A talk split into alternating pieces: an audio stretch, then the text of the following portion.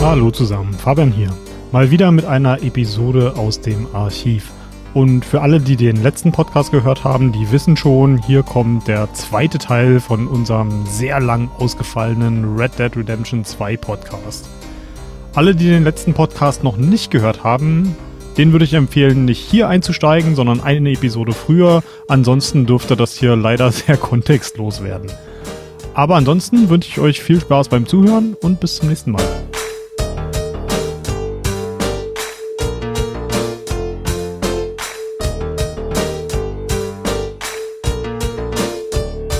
Hallo zusammen und willkommen zum Talkthrough von Red Dead Redemption 2, Part 2. Teil 2.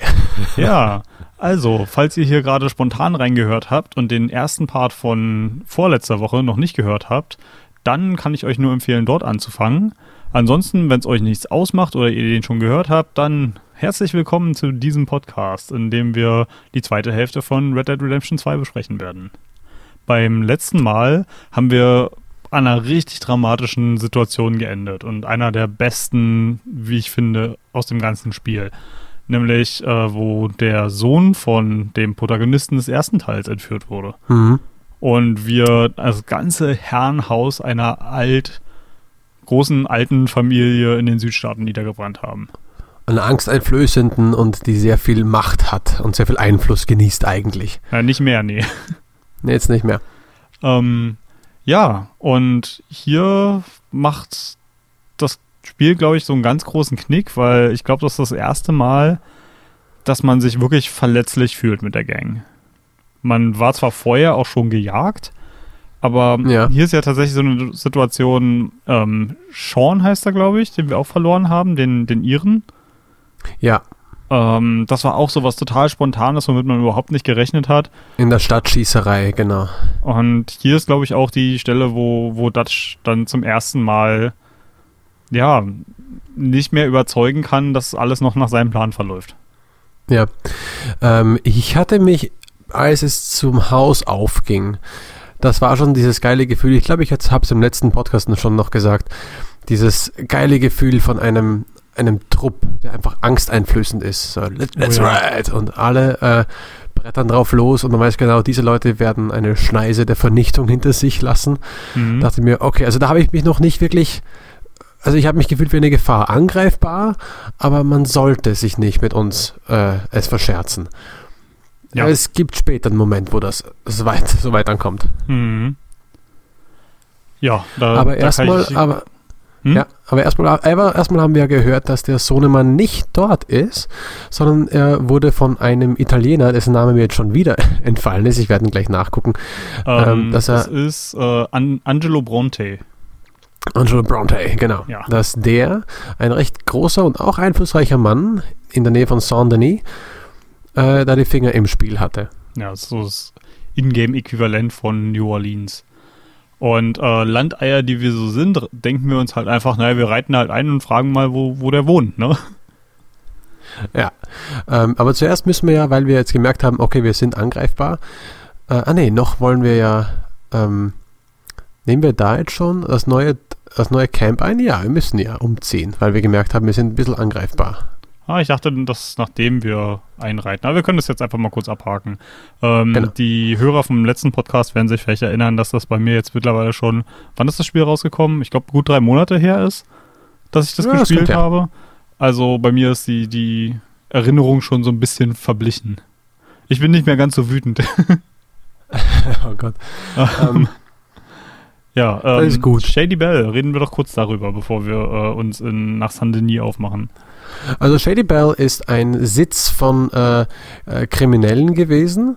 Ich glaube, das waren sogar, waren das die Schwarzbrenner? Ja, genau. Das Schwarzbrenner Hideout, wo wir uns äh, dahin aufmachen. Das ist ein, naja, Blockhaus mit Mhm. zwei, äh, mit einer, Eta- einer Etage oben auf. Äh, und die ballern wir uns erstmal frei. Ja, genau. Ähm, wir waren ja schon mal da, haben schon mal für Chaos gesorgt. Und die kommen zurück. Oh nein. Ja, ähm, und nachdem die äh, weg sind, fand ich auch krass diese, die Aufräumarbeiten. Mhm. Das heißt jetzt so, ich hole den Rest und äh, du, in, du machst die Leichen weg. Und du musst halt echt die Leichen aufheben und halt ins Wasser reinschmeißen. Ja. gehst zur nächsten Leiche ins Wasser rein. Lecker den Und, äh, Krokodilen als kleines Essen dargeben. Ist aber auch voll gefährlich, dann kommen die Krokodile doch ran. Korrektur, Alligatoren. Alligatoren. Erkennt man an der Zahnstellung. Aus nahem betrachtet. Die, die haben auch deutlich breitere Gesichter. Also ich habe ja, war ja auch schon oft in Florida und Stimmt, habe da stimmt. schon so einige Alligatoren in freier Wildbahn sehen dürfen. Und das sind wirklich, wirklich beeindruckende Tiere. Also ich glaube nicht, dass Krokodile ungefährlich sind, aber so ein Alligator ist schon wow. Da hat man schon so ein bisschen das Gefühl, so ein Dinosaurier steht gegenü ähm, gegenüber. Hm, und grinst einen an. ich hatte noch nicht das Vergnügen, außer halt in Berliner Tierpark oder so. Aber das ist nicht das gleiche. Mhm. Ja, ähm, jetzt das neue Lager hierher verlegt, sind wir erstmal froh, dass wir im ersten Stock leben dürfen. Und äh, wir dürfen uns auch dort umziehen, wie auch immer, alles ist schön. Und Dutch hat immer noch weiterhin einen Plan. Genau. Und der da lautet, wir wollen erstmal hin zu diesem Bronte. Also gehen wir erstmal in die Stadt. Und was das, äh, da weist uns auch schön unser Anführer Dirge Vonderland darauf hin, ja, das ist Zivilisation und man sieht halt den schönen Horizont mit den qualmenden Schloten, wo man denkt so, oh, naja, klar, kleiner Hieb auf Entwicklung. Also da, davor flüchtet er ja eigentlich, dieses äh, so krasse, nicht mehr in Freiheit lebende und so. Das ist so ein bisschen das gewesen, wo ich dachte, ja, das, da findet er wieder Bestätigung, warum er ein Outlaw sein möchte. Mhm. Ja, und ganz be kurz bevor wir mit der Hauptquest hier weitermachen, möchte ich mal kurz fragen, wie hast du Saint-Denis wahrgenommen? Wie, also rein spieltechnisch, was hast du da gemacht? Äh, wie hat dir die Stadt gefallen?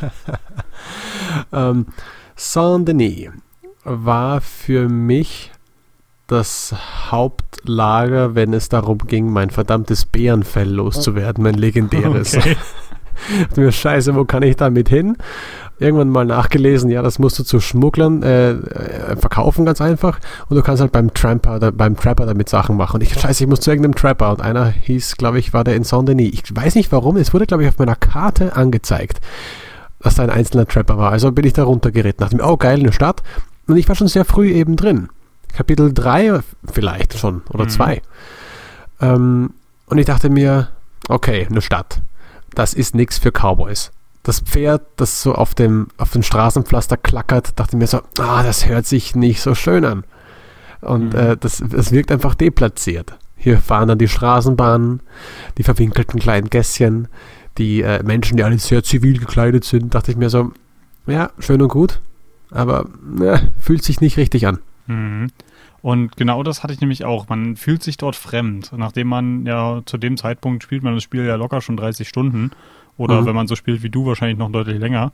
Jupp. Ähm, und man kommt halt von diesen wunderschönen, offenen äh, Wildnisarealen hin in diese zugekrempte, versmockte Stadt. Und auch hier ist wie der ganze Rest des Spiels alles mit unglaublich viel Liebe zum Detail gemacht, aber man fühlt sich Mhm. immer wie ein Fremder. Und das hat das Spiel total toll rübergebracht. Ich weiß gar nicht, wie sie das geschafft haben, weil die Stadt ist tatsächlich unglaublich schön designt, auch mit diesen ganzen Hintergassen und äh, wie labyrinthartig das teilweise ist. Es ist total toll, aber man fühlt sich irgendwie einfach falsch hier. Und das merkt Ja. man ja auch gleich in der ersten Quest, wo man dann halt hingeht und im Saloon einfach fragt, ja, wo ist denn Angelo Bronte? Ne, also wirklich Ah, so total ja, dämlich, genau. ne, was halt vielleicht irgendwie in so einem kleinen Kaff, wo fünf, fünf Familien wohnen und jeder jeden kennt, noch funktioniert, aber ja, also ich meine, mir fällt jetzt Ja, kein stimmt. echt Echt-Welt-Äquivalent ein, weil ich mich mit organisierten Verbrechen nicht sonderlich gut auskenne. Aber stell dir mal vor, du gehst hier in, irgendwo in so eine zwielichtige Bar und fragst hier nach dem nächstbesten Mafioso-Boss. Ich glaube, es geht nicht gut aus. Hm, Hast du mal früher die Filme Crocodile Dundee gesehen? Ja, aber ich erinnere mich null mehr dran. Das ist schon so Ach, lange her. vielleicht kennst du die, du kennst die Szene vielleicht, wo er in der Großstadt ist und dann jeden grüßt, weil er halt ein freundlicher Australier ist. howdy, howdy, hello there. Und äh, das habe ich dann auch gemacht, dachte mir, das wirkt hier einfach falsch. Ich, in einer Stadt, in der, in, der, in der Wildnis quasi, im Wilden Westen, habe ich jeden und alles gegrüßt, was nicht bei drei auf dem Baum war. Mhm. Sei es ein Pferd, sei es ein Schaf. alles gegrüßt. Hat er auch die Ehre rauf gemacht. Ähm, aber in der Stadt habe ich es ein paar Mal gemacht, nachdem mir so, ah, bringt, also fühlt sich nicht richtig an, jeden einfach so zu grüßen. Die Damen habe ich dann gegrüßt. ähm, und als ich einmal von einem Typen gesagt worden bin, hey, komm hier hinten, da gibt's was und ich bin hinterhergelaufen und er hat mir dann eine geknallt und hat mir echt viel, ich glaube 40 Prozent meines Geldes geklaut. Und äh, oh. ich irgendwo aufgewacht bin, war ich pisst und da habe ich nicht mehr Leute angesprochen so schnell. Wow. Ich habe ihn nicht mehr wiedergefunden. Ich bin dahin, wo ich ihn gesehen habe, bin mit gezogener Waffe da rein, aber da war niemand mehr.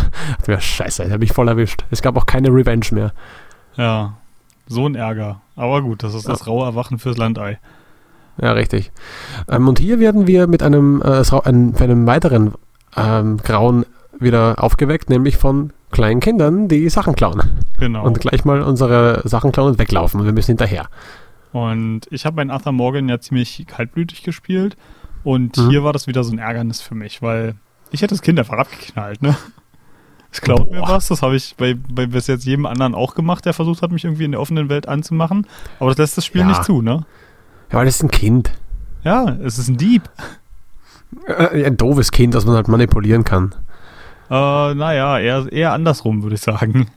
Weil Arthur wird naja, ja hier von den Kindern echt total äh, zum, zum Narren gehalten. Ich, ich, ich, hätte auch gedacht, so, hätte ich nicht ein paar Wertsachen dabei, gibt es ein paar Schläge links und rechts, das wäre doch das Humanste.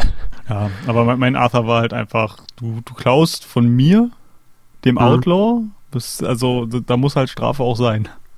Oh, da gibt es später eine Szene, wo man den Transvestiten eskortiert. Da habe ich es auch so laufen lassen, wie du gerade erklärst. Ach echt? Das gibt oh, Transvestiten in dem Spiel? Ja, ja. Einen, okay. einen netten Herrn, den ich, den man hier auch in äh, Saint-Denis in einer Bar antreffen kann, ein Franzose, der einem die ganzen Gemälde zeigen möchte, die er, die er macht, weil er Franzose ist, ist und er will nach Saint-Denis noch nicht. Ah, Zuerst okay. ist ein normaler Franzose, aber ich, später. Ich habe äh, auch nur in der ersten Quest gesehen. Aber ich habe mich okay. ja mit dem Side-Content auch nicht wirklich auseinandergesetzt. Ähm, das Positive ist, dass diese Jungs äh, quasi Handlanger von diesem Bronte sind mhm. und äh, damit halt auch die Nachricht weitertragen, dass man ein Treffen mit ihm haben möchte. War das nicht so ähnlich? Ja, in die Richtung? genau. Also sie, sie stellen auf jeden Fall den Kontakt her. Also Glück im Unglück gehabt, könnte man fast meinen. Jo. Und nun will uns auch, äh, nachdem wir herausgefunden haben, wo er ist, sagt Dutch zu uns, hey, komm hierher. Und hat uns da, ähm, geht mit uns und mit wem noch? Äh, mit, mit, John? Ähm, John, John Marston, genau. Ist jetzt echt der äh, Name von, von ihm nicht mehr eingefallen. Und, und geht mit ihm äh, zu Brontes Anwesen, wo er erst gleich mal einen seiner Handlanger so eine knallt und sagt, so jetzt bringst du uns dahin. und das Krasse ist, wie die sich auf einmal verstehen. Ja. Wie dieser scheiß Mafioso-Typ und der, die beiden halt, diese beiden Redner, diese beiden Kriminellen, äh, die da Maul auf den Pfeil halten, wo du dir denkst, scheiße, die verstehen sich einfach. Die Aber man hat nicht trotzdem von schon gemerkt, dass Dutch überhaupt nicht in seinem Element ist. Also er hat alles gute Miene zum bösen Spiel gemacht. Mhm. Aber man hat einfach gemerkt, dass äh, der Bronte ihn total in der Tasche hat. Und wir hier echt Glück gehabt haben, dass wir einfach ein bisschen Drecksarbeit für ihn erledigen konnten. Ja, dass um wir was tun konnten, richtig. Ja, ähm, nee, wir hätten sonst nichts gehabt. Genau, wir werden jetzt hier nämlich zum, ähm, ja, zum Friedhof geschickt, um im Grunde genommen Grabräuberei zu betreiben. Und ja, wir haben nur von denen geraubt, die auch rauben wollten. ja, im Grunde genommen schon, weil wir überraschen ja andere Grabräuber. Und das ist halt mal wieder so ein typisches eskalierendes Feuergefecht und währenddessen macht Dutch sich das gemütlich bei Bronte und äh, genießt die, die Feinheiten der Zivilisation, die er angeblich so hasst. Ja, diese Mission mochte ich überhaupt nicht gerne, denn am Schluss, wie ging es dir beim Davonschleichen? Ähm, gar nicht. Also es war halt einfach wildes Rumgeballer. Wie oft hast du versucht zu schleichen? Ich mache das so wie in jedem Spiel, wo Schleichen optional ist. Da ist meine Policy, ich schleiche, solange es geht und danach wird sich freigefeuert. Okay. Wie oft hast du das, diese Mission gestartet? Einmal. Okay, siebenmal. okay. Dann ähm, hätte ich wahrscheinlich sieben auch eine oder achtmal. Ähm, weil ich, äh, ich, ich wollte diese Polizisten nicht killen. Das waren Polizisten, die ihre Arbeit machen. Da haben sie von Grabräubern gehört und halt wollten da hinkommen. Wir haben was geklaut und wollten einen Abgang machen. Und das hätte alles gut klappen können, wenn man mich davon schleichen lassen hätte können. Und ich war echt an, wo ich dachte, oh, fuck, der hat mich erwischt. Okay, dann äh, Neustart. Also dann gab es voll Geballer und ich wollte das nicht, die ganze Ehre, die man da verliert. Okay, Neustart. Dann, äh, okay, jetzt sehe ich den Typen, ich warte, bis er vorbeigeht. Er sieht mich. Er sieht mich hinterm Grabstein. Ich bin versteckt. Aber was habe ich falsch gemacht? Okay, ich warte nochmal. Er sieht mich. Und irgendwann war ich halt so sauer, nur noch gerannt, gerannt, gerannt, gerannt, gerannt. Mhm. Die ganzen Polizisten laufen, als sie vom Eingang einbiegen, an mir vorbei, weil sie nicht genau wissen, wo ich bin. ich laufe hinaus aufs Pferd. Dort äh, stirbt mein Pferd das erste Mal, weil ich gegen einen in den Gegenverkehr reingelaufen bin. Ich habe es nicht gemerkt. Oh shit. Ähm, ich konnte es aber wieder, wieder beleben, wieder erwecken. Das geht irgendwie. Da gibt es so einen Erweck. Dingens da, das hatte ich zufällig. Dann ist Marston gestorben, Neustart. Du Scheiße.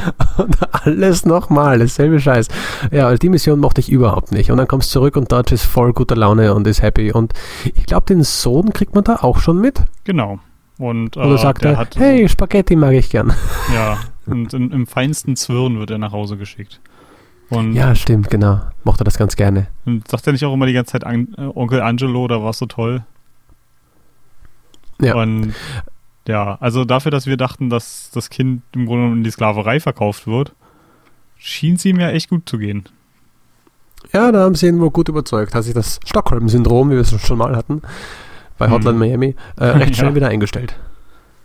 Ja, und äh, die Freude ist groß, dass er wieder zurückgekommen ist. Und ich finde, äh, diese Mission markiert auch so ein bisschen den Anfang von, ähm, von Johns ja, Charakterentwicklung.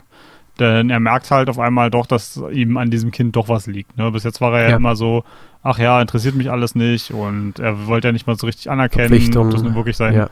Ja, sein Sohn ist oder nicht. Und äh, ja, ich glaube, das hat hier dann doch schon einen, einen großen Unterschied gemacht.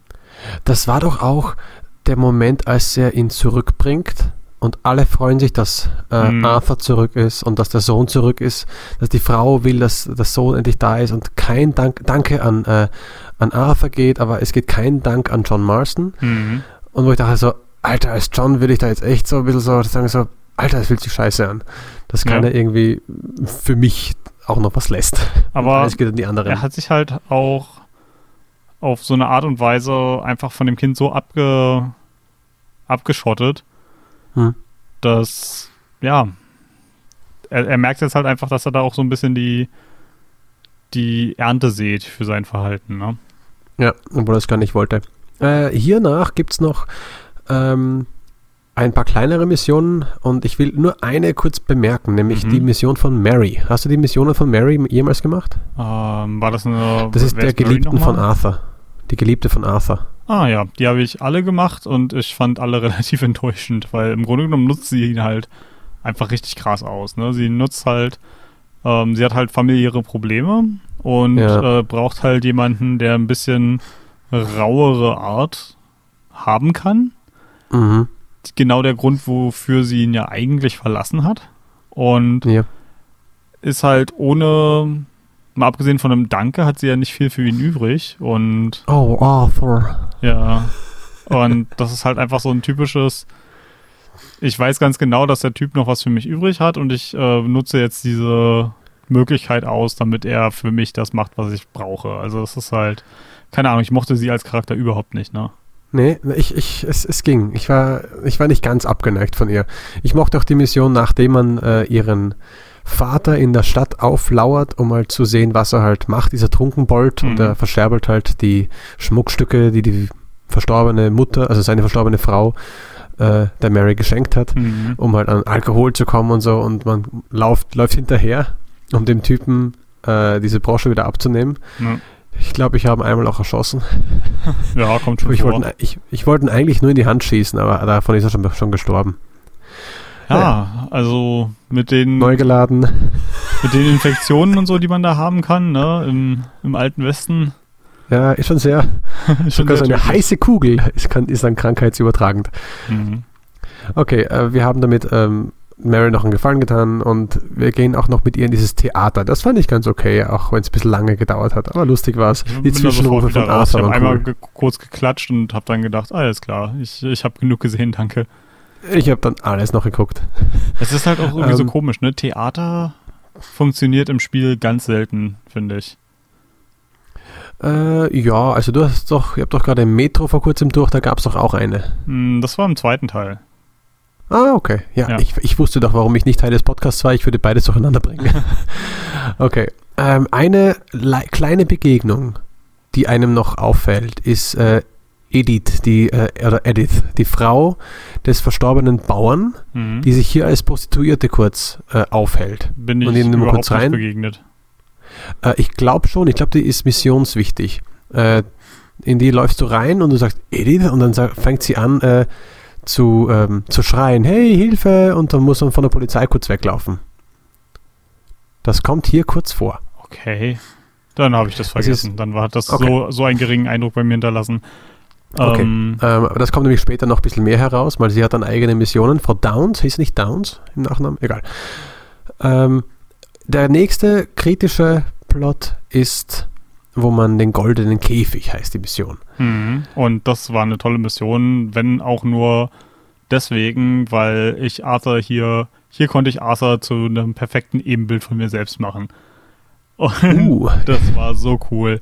Das sind, ich, ich liebe ja Gehröcke. Ich finde, Gehröcke sind die coolsten Mhm. Anzüge, die es gibt. Und man ist hier halt eingeladen auf eine große Party des Bürgermeisters äh, durch Angelo Bronte. Und ähm, sie kleiden sich halt alle massiv schick ein. Und Arthur hatte bei mir halt schon diesen Stufe 8 oder so Vollbart und einen richtig schön Oh, gezwirbelten wow. Schnurrbart und dazu diesen legeren Anzug und äh, nicht leger, genau das Gegenteil von leger, halt wirklich richtig krass rausgeputzt und dann Mhm. so, ich habe da so viele Screenshots von gemacht, weil ich das einfach, da wollte ich Bilder von haben, weil ich ihn so cool fand. Auch so, wie er so ganz lässig an seiner Zigarre zieht, das passt halt alles und das ist so richtig schön dekadent, ne? Und, ah ja, das hat Spaß gemacht. Ja, den Anzug mochte ich gerne. Ich bin ja auch immer gerne mit den feinen Westen und so rausgegangen. Hat auch einen schönen Aufwand. Aber hier hast du auch zum ersten Mal die äh, Chance, dich komplett glatt zu rasieren. Hast vorher nie, nie können. Jetzt gab es eine komplett Glattrasur, was ja in deinem? Falle wirklich Blasphemie ist. Ja, nee. Als, als jemand, nicht. der seit über einem Jahrzehnt sein Kind nicht mehr gesehen hat, äh, kann ich nur sagen, äh, finde ich nicht gut. Ich glaube, ich Okay. glaube 15 Jahre oder so dürften das jetzt sein. Musst du dich nicht rasieren dort? Weil ich glaube, dein, äh, der, der dich da einkleidet, der Magier, der halt die ganzen Sachen da macht, der sagt ja auch zu dir dann, hey, und jetzt so noch zum Friseur. Das, ja, aber das Rasieren an sich, also ja, du musst dir eine Rasur machen, aber die Rasur kann halt alles Mögliche sein. Ah, Und okay, das kann weil halt auch extra glatt. Äh, halt richtig vollbärtig sein. okay. Dann wird der, der Bart Ja. einfach mal schön nur gut nachgewachst.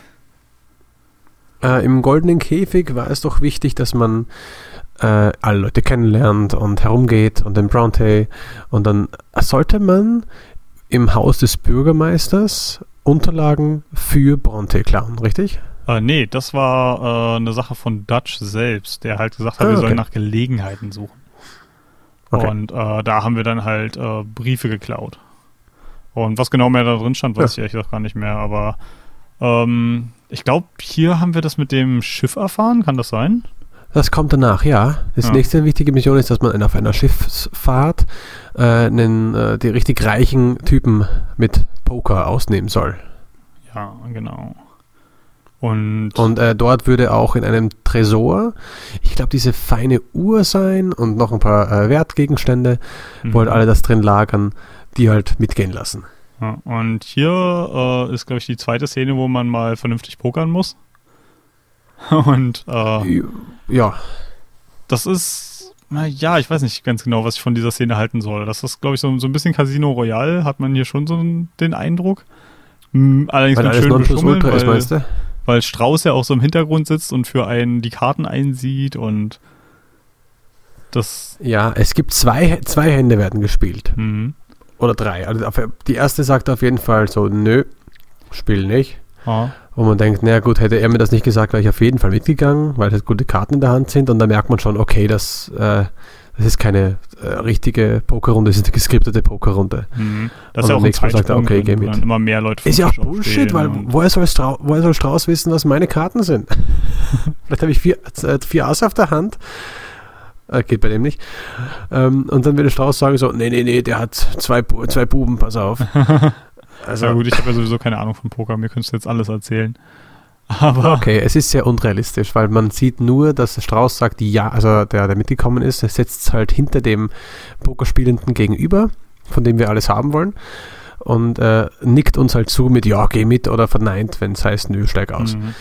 Ja, nicht sehr, äh, nicht sehr spannend. Und dann heißt es, oh, du hast mich äh, betrogen, wie auch immer, und dann holt man halt die Uhr, dann gibt es auch eine Shoot, ein Shootout aus, auf dem Schiff, was ich recht spannend Natürlich fand. ist ja auch ein- eine Red Dead Mission. Also ich meine, jede Red Dead Mission muss Ist eine, einen eine Hauptmission. Ja. haben.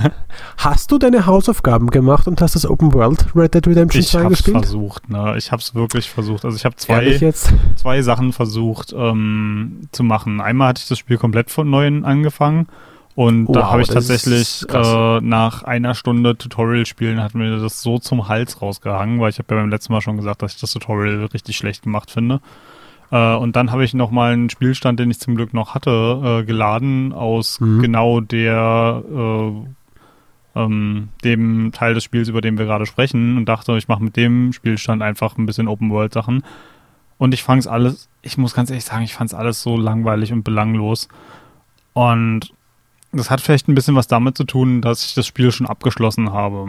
Und ich irgendwie, wenn ich, während ich Arthur Morgan gespielt hatte, hatte ich was für Arthur Morgan übrig und wollte dem seine Zukunft so cool wie möglich machen. Aber in dem Moment, wo ich wusste, wie die Geschichte ausgeht, hat sich das alles für mich halt einfach unbedeutend angefühlt. Und außerdem spiele ich gerade immer noch nebenbei Pillars of Eternity und das macht einfach so viel mehr Spaß als Red Dead. Ja, hat fast die Befürchtung gehabt, dass du das erzählt hast. Und dann sei noch irgendwas mit dem Brettspiel Warhammer oder sowas. Genau, aber das ist ja Brettspiel. Brettspielzeit geht nicht auf Videospielzeit. Das sind zwei Ja, verschiedene ähm, Sachen. Ein paar, einen, einen Charakter oder zwei Charaktere, die man hier noch ein bisschen mehr kennengelernt hat, ist, das hatten wir im letzten Podcast schon angeteasert, die amerikanischen Ureinwohner, wo nämlich zwei Stück, nämlich Rain Falls und der andere Typi, der auch ein, ein Eagle. Adjektiv und Eagleflies, genau, Adjektiv und Name, Nomen Mhm. zusammengemixt sind, äh, die halt dafür im legalen Fall kämpfen wollen, dass sie ihre Ländereien quasi behalten können. Ja, da macht sich ja auch so richtig schön lustig. Haha, glaubt ihr wirklich, ihr Idioten, dass ihr mit einem Brief an den, äh, an den Bürgermeister irgendwas bewirkt? Mhm. Und ja, also wie, wie die Indianer hier oder beziehungsweise die amerikanischen Ureinwohner hier behandelt werden in dem Spiel. Ah, nee, ich find's zu klischeehaft. Führ mal kurz Das hat aus. mir nicht gefallen. Das- Was genau war klischeehaft? Einfach Generell darauf das hinweisen, dass es halt so war früher? Oder? Nee, also zum einen die beiden Charaktere, die halt wirklich so diese zwei Extreme darstellen, der alte, weise O- Stammeshäuptling, der nur das Beste will und versucht irgendwie alles friedlich zu lösen und sein junger, aufbrausender Sohn, der in den Krieg will und quasi die guten alten Tage aufleben lassen will. Und das ist einfach so, dass sie, wo sie mit den Hauptcharakteren doch schon gute Nuancen geschaffen haben, dass sie dann mit den Nebencharakteren irgendwie so schlecht umgehen und Ähm, hast du da auch vielleicht, ähm, also ich, ja, ich weiß, was du meinst und ich sehe das auch zum Teil so. Ähm, sie sagen immerhin nicht, dass diese Personen immer schon so waren. Der Alte war nie immer der Friedliche. Er, auch, er, er sagt ja auch in im, äh, einer seiner Ansagen zu seinem Sohn, auch ich war äh, so wie du und war kriegerisch und habe getötet und so weiter. Und Mhm. äh, jetzt sehe ich es halt anders, wo man denkt so, okay, da, er gibt schon zu, dass er halt auch Kacke gebaut hat. ja. Äh, und der Sohn, der halt erstmal so jung und naiv ist und halt gesteuert wurde von, ähm, von unserem äh, Anführer, dass er halt so ein bisschen gesagt hat, hey, wir nutzen diese Wut, das kann ja wohl nicht angehen und so, wer sollte vielleicht das machen? Also vielleicht, ja, im Endeffekt ist es ein bisschen so, wie man es kennt, Mhm. aber hm, vielleicht ist es halt auch nicht ganz so schlecht, weil es halt hingewiesen worden ist, wie das entstanden ist. ja. Na gut. Wir haben das Ich muss auch ganz Boot ehrlich sagen, geplündert. um das wirklich äh, gut kritisieren zu können, fehlt mir auch leider viel von dem kulturellen Hintergrundwissen. Aber ich finde halt gerade für einen amerikanischen Entwickler ist das halt vielleicht, vielleicht gerade jemand aus den USA hätte das ein bisschen sensibler verpacken sollen. Hm, ja, Aber gut, Vielleicht. Gehen, gehen wir weiter äh, mit der Story voran, weil, mh, wo ich ja schon gesagt habe, man fühlt sich hier ab jetzt so ein bisschen verwundbarer als vorher. Auch das Und wer jetzt am trifft. verwundbarsten ist, ist Kieran. Ja, genau. Ähm, das ist halt Ein Screenshot vor mir. Ach ja, das ist, ähm, uns holt mal wieder die Vergangenheit ein, weil ähm, Zuhörer werden sich erinnern, vielleicht vom letzten Podcast, äh, einer unserer großen, ja, Konkurrenten, kann man das bei den Banden so sagen, oder Widersachern, äh, sind die O'Driscolls. Und Kieran war ja mal ein O'Driscoll und hat sich äh, uns angeschlossen nach ähm, einem gewissen, ja, Einstiegsprobleme mit uns. Hat er sich halt mhm. bewährt, ist einer von uns geworden und ich muss sagen, beim Spielen hatte ich ihn schon fast wieder vergessen, weil er halt immer so ein bisschen im Hintergrund war. Ne? Er war definitiv treu, man hat es gemerkt. Er hat sich äh, in, die, in, die, Bande gut eingelebt und jetzt auf einmal kommt er halt sein Pferd, oder beziehungsweise er kommt nicht geritten, sondern sein Pferd kommt ins Lager geritten. Wir, wir sind nämlich im Lager und ich glaube, wir sind im ersten Stock, glaube ich sogar, und gucken herunter, als jemand schreit. Ja, genau. Und er ist halt mit äh, enthauptet und sein Kopf ist in seinen Händen vor, auf seinem Schoß drapiert. So kommt das Pferd hineingeritten und äh, ziemlich genau danach werden wir von den Driscolls von allen Seiten angegriffen. Mhm. Seine Augen wurden auch herausgerissen ja, wahrscheinlich. Also man kann man davon ausgehen, dass der Gute wahrscheinlich einige Folter über sich hat ergehen lassen müssen, bevor es hierzu kam. Mhm. Ich habe das Bild noch vom, von Leopold Strauss, wie er da ent, komplett entgeistert sich am Buch festklammernd ja. diesen, diesen Reit der Apokalypse, wie auch die Mission heißt, mhm. ansieht. Also sehr ganz, ganz schreckliches Bild. Und ich habe mir gedacht, nein, nicht Kieran. Ja. Äh, der war schon so irgendwie, ich, ich, ich mochte den irgendwie. Der hatte halt durch seine Backstory etwas. Und der hat einem auch mal das Leben gerettet. Ja. Und äh, hier muss ich mal wieder sagen, dem Reddit wirklich was zugute halten. Nämlich, das macht eine Sache ganz fantastisch, wofür ich gerade so Post-Game of Thrones Medien immer wieder kritisiere. Wenn in Reddit jemand stirbt, dann ist das ein dramatisches Ereignis, das einem das unerwartet kommt und das vor allem einem wirklich in den in den Knochen sitzt, weil ich habe so ein bisschen das Gefühl, dass das deswegen sage ich auch Post äh, Game of Thrones Medien. Mhm. Ähm, Game of Thrones ist deswegen aus meiner Sicht nicht besonders gut, weil das einzige äh, wie die Drama erzeugen in der Serie und auch in den Büchern, ich habe die ja gelesen, ich habe die Serie nicht gesehen, sondern die Bücher gelesen, ist, indem sie Charaktere sterben lassen. Und wenn du Game of Thrones Spoiler hören willst, musst du nur sagen, gibt es einen Charakter, den du magst, der wird sterben. So, bums. Game of Thrones komplett gespoilert. Und ich habe das Gefühl, dass dadurch, dass diese Serie so unglaublich erfolgreich äh, geworden ist, dass in vielen popkulturellen Medien diese halt ein Charaktertod ein bisschen inflationär behandelt wird. Und hier ist es hm. dann tatsächlich so, dass wenn hier einer deiner Mitstreiter sein Leben lässt, ich habe es nie vorhergesehen. Das kam immer überraschend und das war immer ein dramatisches Ereignis. Ja. Ja, und es war immer halt in, in einer gewissen Weise in Szene gesetzt. Mhm. Äh, es gab nämlich zum Beispiel genau dieser Stadtszene, wo auch unser Ire gestorben ist zuletzt. Mhm. Da hatte ich auch, da war auch dieser, dieser Bill dabei, der Große. Ja.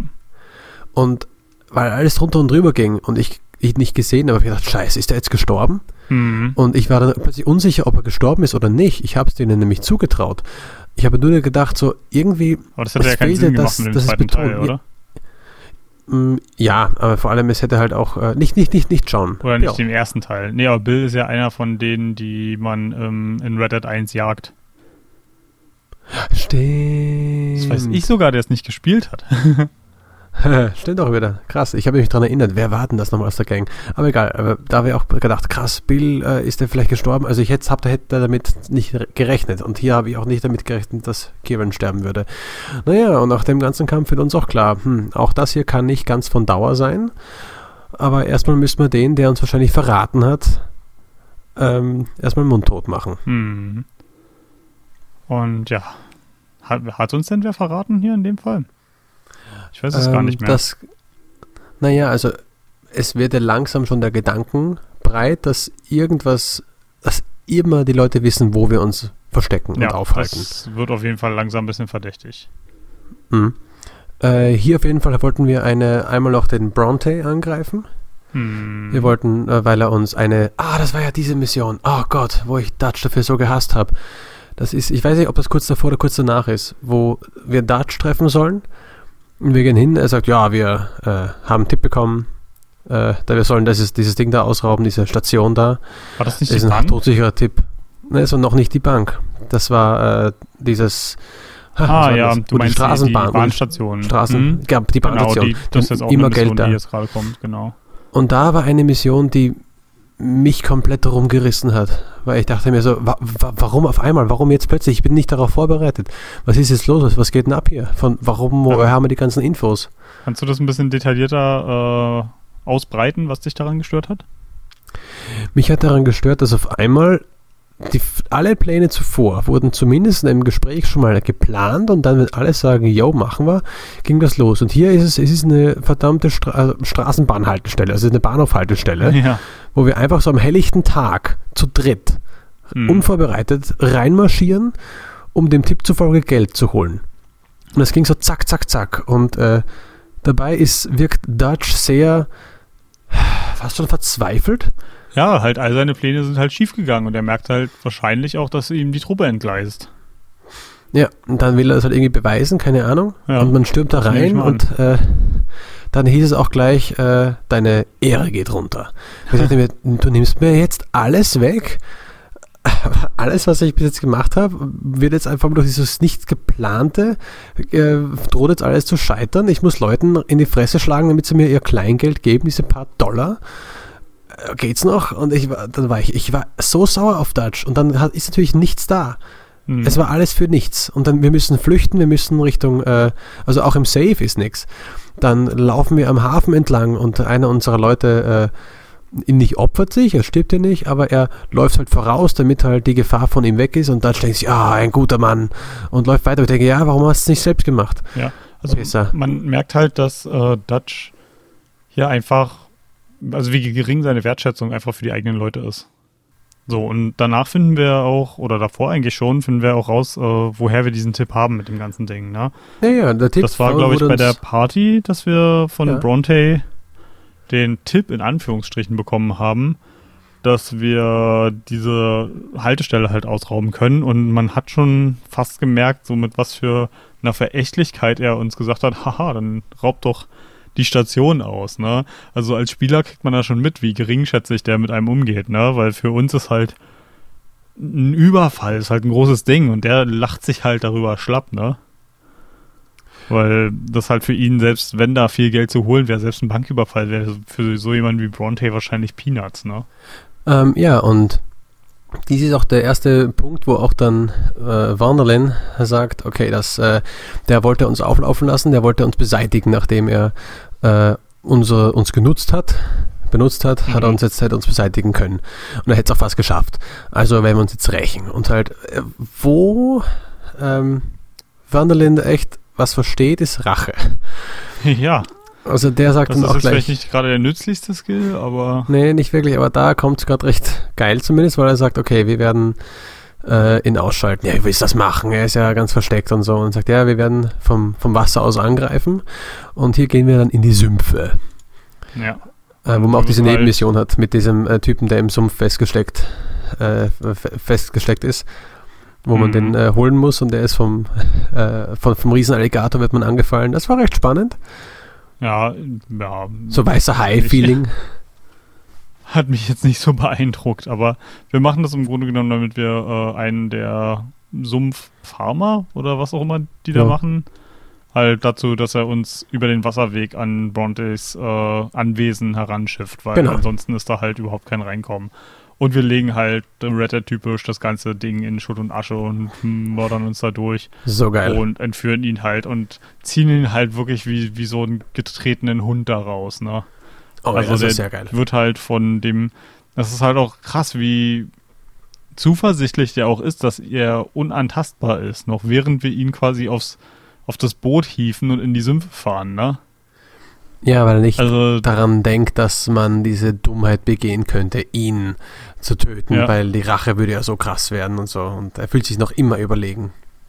Das, und das selbst, wenn wir ihn quasi schon in den Sumpf. Also, was machen sie am Ende? Werfen ihn, glaube ich, gefesselt in den Sumpf, oder? Ähm, nein, da ist äh, Wonderland, der in Dutch, der halt voller Rage ihn dann plötzlich mit dem Kopf unter Wasser drückt und ihn halt vom ah, Boot, also ja. noch im Boot liegend auf dem Rücken, ihn über die Reling quasi zerrt, über den, über den Rand und halt ins Wasser reindrückt, bis er halt im Wasser ah, ja, ersäuft. Ich genau. Und ich habe gedacht, entweder er holt ihn raus quasi, um zu zeigen, dass er die Macht hat, sein Leben zu nehmen, oder er wartet, bis halt ein Alligator rankommt, was ich noch krasser gefunden hätte. Aber nee, er lässt ihn einfach ersaufen.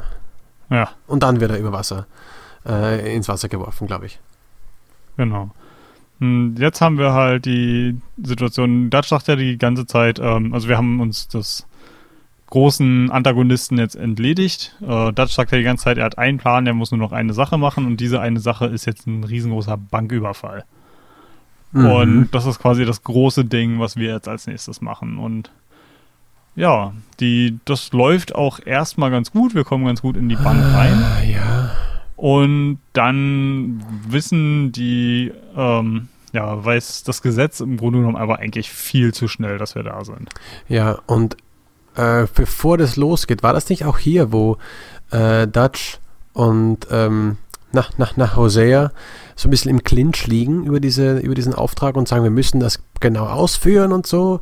Und mhm. man sich halt so ein bisschen hin und her gerissen fühlt zwischen wem. Und dann sagt, geht man auch mit Dutch, glaube ich, mit ohne es entscheiden zu können, wirklich. Der Charakter entscheidet dafür einen, aber die beiden sind da nicht ganz sich einig. Mhm. Ich dachte mir so, oh nein, ihr zwei streitet euch nicht, ich will ja.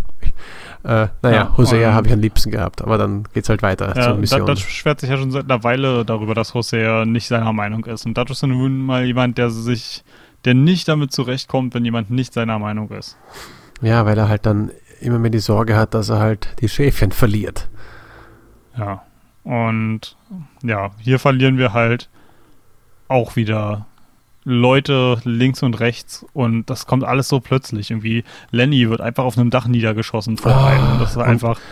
Man, man, ja, man lässt ihn da auch einfach zurück, ne? Also das ist halt nichts, ne? Also Lenny! Lenny! ist halt auch einfach meiner ist das so ein netter Typ gewesen. Der ist eigentlich viel zu nett für diese Bande gewesen. Ne? Und das ist halt einfach einer der Charaktere von der ganzen Truppe, die mir echt unglaublich am Herzen gelegen haben. Und dass der hier einfach so weggeworfen wird. Und ist es ja. nicht auch hier, dass Hosea stirbt? Das ist sogar zuvor. Und bevor es losgeht, mhm. kommen die ganzen, die, die Pinkertons, glaube ich, kommen da raus. Pinkertons, genau. Und warten auf uns. Und da haben sie halt Hosea geschnappt, die halt ein Ableckungsmanöver gestartet hatten.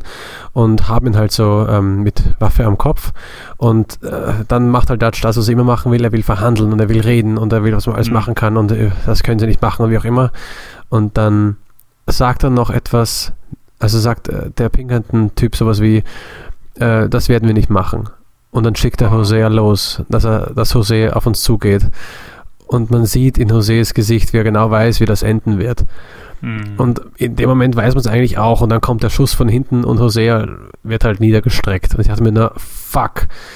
Ähm, ja. Und da großen Respekt, Fabi, dass du es echt geschafft hast, im ersten Teil mir nicht zu spoilern, dass er sterben wird. weil wir haben viel über ihn geredet und so weiter und du hast es nie irgendwie anklingen lassen. Und ich war echt, dachte mir so, nein, scheiße. Mein Jose. Ja, ich wusste ja, dass, äh, dass du das noch nicht fertig gespielt hast. Ja. Also musste ich mir, was so eine Sachen angeht, auch ein bisschen auf die Lippen beißen. Dann oben aufs Dach, da wird äh, Lenny niedergestreckt. Ich habe das für einen Screenshot, wo er auf dem Dach blutend liegt. Man muss über oh. das Dach äh, flüchten und weiter, weiter, weiter laufen, bis man irgendwann äh, in einem kleinen auszuräumenden Haus unterkommt, um dort halt die Nacht zu, bis zur Nacht zu warten, weil die Leute suchen mhm. ja nach einem. Und dann ist dieses. Also ich, ich, habe, um ganz kurz nochmal darauf zurückzukommen, ja. aber das Ding ist irgendwie, Jose, mit Hosea verlässt halt auch die letzte Vernunft Deutsch. Ja, ne? der letzte, der ihm was hätte sagen können. Ja, richtig. Und ab hier ist wirklich nur noch verbrannte Erde, habe ich das Gefühl. Ähm, und ja, ja, In, in der Nacht äh, schaffen wir es dann, uns auf ein Schiff zu schleichen und damit äh, in die schöne neue Welt Nordkuba zu fahren. Also, ja. ja, irgendwie doch nicht ganz so weit gekommen. Haiti war ja immer das große Ziel, ne? Und jetzt sind ja. wir in einem Inselparadies, das doch nicht so paradiesisch Genau, das ist überhaupt nicht paradiesisch, denn äh, hier hat meine, äh, das Spiel so einen kleinen Bug gehabt. Es war alles Öl verschmiert schwarz, diese Zwischensequenz, wo das Schiff, auf dem man ist, langsam zu sinken beginnt. Und plötzlich, okay. waren, und plötzlich waren meine Haare, inklusive Barthaare, komplett weiß. Sah sehr geil aus, aber halt, das war halt nicht mein Typ. Und dann erwacht man halt auf dieser äh, Insel, die recht mhm. groß eigentlich ist man hat sogar einen Plan, wo man hinkommt, ähm, wo es aber sonst nichts gibt. Und man wird halt, wird schiffbrüchig und man kommt zufällig wieder auf die eigenen Leute zu, die sich da mhm. bereits in einem Camp hingelegt hatten. Und man wird gleich festgenommen von ein paar äh, zivilen Leuten, die da quasi die ja, Herrschaft zivil, haben. Ich weiß ja nicht. Äh, in, äh, eben das Gegenteil, uniformierten Leuten. Ähm, hier gleich mal äh, die, die Frage vorweg, ähm, da du ja auch Red Dead 1 gespielt hast. Äh, da soll es ja auch so einen kompletten Akt gegeben haben in Mexiko, Mhm. der halt wie nochmal so eine zweite Open World war. Ja. Ich habe hier von Red Dead 2 von vielen gehört, dass sie das Kapitel hier mit Abstand am schlechtesten fanden. Und auch ich muss ganz ehrlich sagen, dafür, dass ich jemand bin, der eigentlich so tropische Inseln in Spielen wahnsinnig schön findet, ist das hier echt, echt mies gewesen. Hm, ähm, ja. Weil du hast halt hier null Freiheit. Es ist Nee, halt nee, wirklich nur es ist- eine es ist Mission nach der Freiheit, anderen. Ja, da geht es halt echt nur darum, also da kannst du keine Leute mehr kennenlernen. Da im ersten Teil von Red Dead Redemption war das so, du musstest dann auch dich nach Süden flüchten. Eine sehr bekannte äh, Mission sogar, also ganz viele Missionen sind da, du kannst wirklich auch wieder viel machen. Und der Rückweg ist, es gibt sehr viele Parallelen zum jetzigen Spiel, die ich jetzt nicht alle nennen werde und nicht alle nennen möchte. Aber ja, dieser Ausflug auf diese Insel ist ein kleines Kapitel, das man so schnell wie möglich durchspielen sollte. Dann hat man es Mhm. hinter sich. Ähm, ich, als schlechtestes, hm, ja, es hat nicht ganz reingepasst, aber da fand ich noch ein anderes Detail noch ein bisschen interessanter, weil hier in dem Sinne ist es wirklich so, die Story ist zwar ganz normal drumherum, drumherum gestrickt, jemand hat sich damit Mühe gegeben, aber es hat halt irgendwie nicht ganz reingepasst. Ja. Auf jeden Fall ist so, man muss jetzt mit noch, aus, während man in Ketten an dem Strand herumgeht, links und rechts, gerade mal ein paar Zentimeter sich bewegen kann, ähm, Mhm. eine, kommt eine, ja, was ist das? Revoluzer sind das, die sich halt Ja. äh, gegen das Regime auflehnen. Also Und man weiß es ja hier noch gar nicht so richtig. Ne? Also Nee, genau. tatsächlich viel, viel einfach auch halt, wenn überhaupt bärlich bekleidete, äh, meist schwarze Leute. Ich weiß nicht, haben, Hm. wir, haben wir irgendwen in der Truppe, der nicht schwarz war? Ich kann mich nicht mehr genau erinnern. Aber man hat schon fast das Gefühl, also ich meine, Sklaverei gibt es ja schon nicht mehr zu dem Zeitpunkt in den Vereinigten Staaten, aber Mhm. wenn man sich die Leute hier so anguckt und wie die äh, behandelt werden, könnte das genauso gut einfach eine, eine Sklavenplantage sein. Ja, das kommt hin. Ähm, ich wollte noch einen Screenshot aufmachen, aber es ist so schön, trotzdem die Insel, auch wenn man hier nichts machen kann. Wir hatten ja auch kein Ja. Pferd dabei, also was soll man schon. Ähm, ja, lange Rede, kurzer Sinn. Wir werden dort den Revoluzern helfen, dass sie, äh, dass sie nicht mehr so unterdrückt werden. Wir sprengen, ich will das jetzt echt vorspulen, weil es nicht so gut ist. Wir sprengen Ah, Sachen in die Luft. Es wird, Dutch wird immer, ver, nicht verrückter, aber er zeigt immer mehr seine. Seite. Kaltblütiger, denn da ähm, ist diese da alte Frau. Eine Sache, Mhm. die ich hier ganz signifikant fand und Ja. richtig krass. So, es gibt ähm, so eine alte Frau, die Mhm. uns für äh, eine gar nicht mal so schmale Bezahlung Nee, in Goldbahn. Ja, genau. Ähm, in das Fort einlässt durch einen geheimen Weg und er bringt diese Frau halt einfach kaltblütig um. Und ich persönlich habe meinen Arthur Morgan so gespielt, dass er eigentlich damit hätte cool sein müssen, weil er selber kaltblütig war, zumindest Mhm. so wie ich ihn hätte spielen wollen. Ähm, aber er sagt ja auch so, ey Dutch, sag mal, geht's noch, ne? Und er meint, äh, Dutch ist halt mittlerweile so, nein, nein, alle sind gegen uns, alle werden uns verraten. Wir Ja, ich vertraue niemandem kein mehr. Risiko mehr ein und er, Ja, er ja. zeigt halt immer mehr sein Gesicht. Es war so geil, ist, ist die Dis- Diskussion, wo er sagt so, ähm, ja, die wollte uns doch verraten. Ja, was hat sie denn genau gesagt? Ich weiß nicht, ich spreche die Sprache nicht. Woher willst du wissen, dass sie uns verraten wollte? Es war in ihren Augen. In ihren Augen! Was ist in meinen Augen? Und so weiter. Also, wo er echt schon hinterfragt Mhm. und auch langsam ähm, ihn so ein bisschen herausfordert. So auf die Art, wie lange wird es dauern, bis du mich umbringst? Ja. Und das ist halt auch, man merkt halt auch immer mehr, dass Dutch Arthur nicht mehr vertraut. Ne? Also der Arthur war ja immer so in seinem mit Abstand engsten Zirkel Mhm. und man merkt halt, dass Arthur da langsam rausgenommen wird. Dutch äh, teilt seine Pläne nicht mehr mit ihm und ja, man merkt, dass er halt auf eine ähm, auf die schlechtere Seite von ihm kommt. Und Ja. äh, wir haben jetzt, ähm, müssen halt hier so einen großen Bosskampf, würde ich in Anführungsstrichen sagen, machen, indem wir halt von, nachdem wir das vorerobert haben, halt so eine riesengroße Schlacht dort machen müssen, müssen Kanonen, Schiffe abwehren und das sieht alles ganz spektakulär aus, ist allerdings Mhm. relativ meh. Also Ga Gameplay-technisch, aber gut, das habe ich ja beim letzten Mal schon gesagt, finde ich, ist dieses Red Dead-Kampfsystem halt wirklich stinklangweilig. Ah. Und hier ist es halt wirklich so Wellen nach Wellen nach Wellen von Gegnern. Das Einzige, was halt wirklich ganz cool ist, wenn man mit den Kanonen halt dieses Schiff zum Sinken bringt. Das Ja, halt schon, war auch cool. Ähm, das und ist gut dann, in Szene gesetzt. Ja, und danach haben wir jetzt zwar das Kampfschiff jetzt äh, hinüber und den Rest werden die selbst auf einmal schaffen wahrscheinlich. Und wir wollen aber unser Schiff haben. Denn nur mit dem Mhm. Schiff geht's. Ja, Schiff haben wir gefunden und Schiff könnt ihr auch benutzen, aber da gibt's leider ein paar Geschütztürme, die euer Schiff zersieben werden, weil die genau wissen, mit welchem Schiff ihr wegsegeln wollt. Also nochmal, Shooter, Shooty, Bang, Bang. Alle wegdrücken, die da herumlaufen. Mhm. Und äh, dann geht's ab mit dem Schiff nach Hause. Und ja. wir kommen in diesem, in diesem Port irgendwas an. Äh, und hier ist auch die hier war eine der ersten Sachen, die ich gemacht habe. Man kommt halt dort an. Und das heißt, wir treffen uns im Camp oder so. Mhm. Äh, und man kommt dort an, man hat nicht sein Pferd. Das ist ja nicht da. Man kommt ja einfach mit dem Schiff Ja. an. Und dieses kleine Kaff bin ich erstmal in die erste Taverne rein. Ich hatte, glaube ich, ein paar Dollar hatte ich noch. Und äh, naja, das Geld war sogar wieder voll da. Aber ich dachte, oh cool, schön, dass mein, mein richtig hohes äh, Gehalt, was ich da bezogen habe, nicht eingestraft worden ist, sondern dass ich es noch hatte. Mhm. Mit dem wollte ich mir ein paar Drinks spendieren. Und äh, das hat so geil gewirkt. Man stelle sich vor, eine alte Taverne, wo so ein paar typische versoffene Typen rumstehen, die man halt nicht wirklich traut.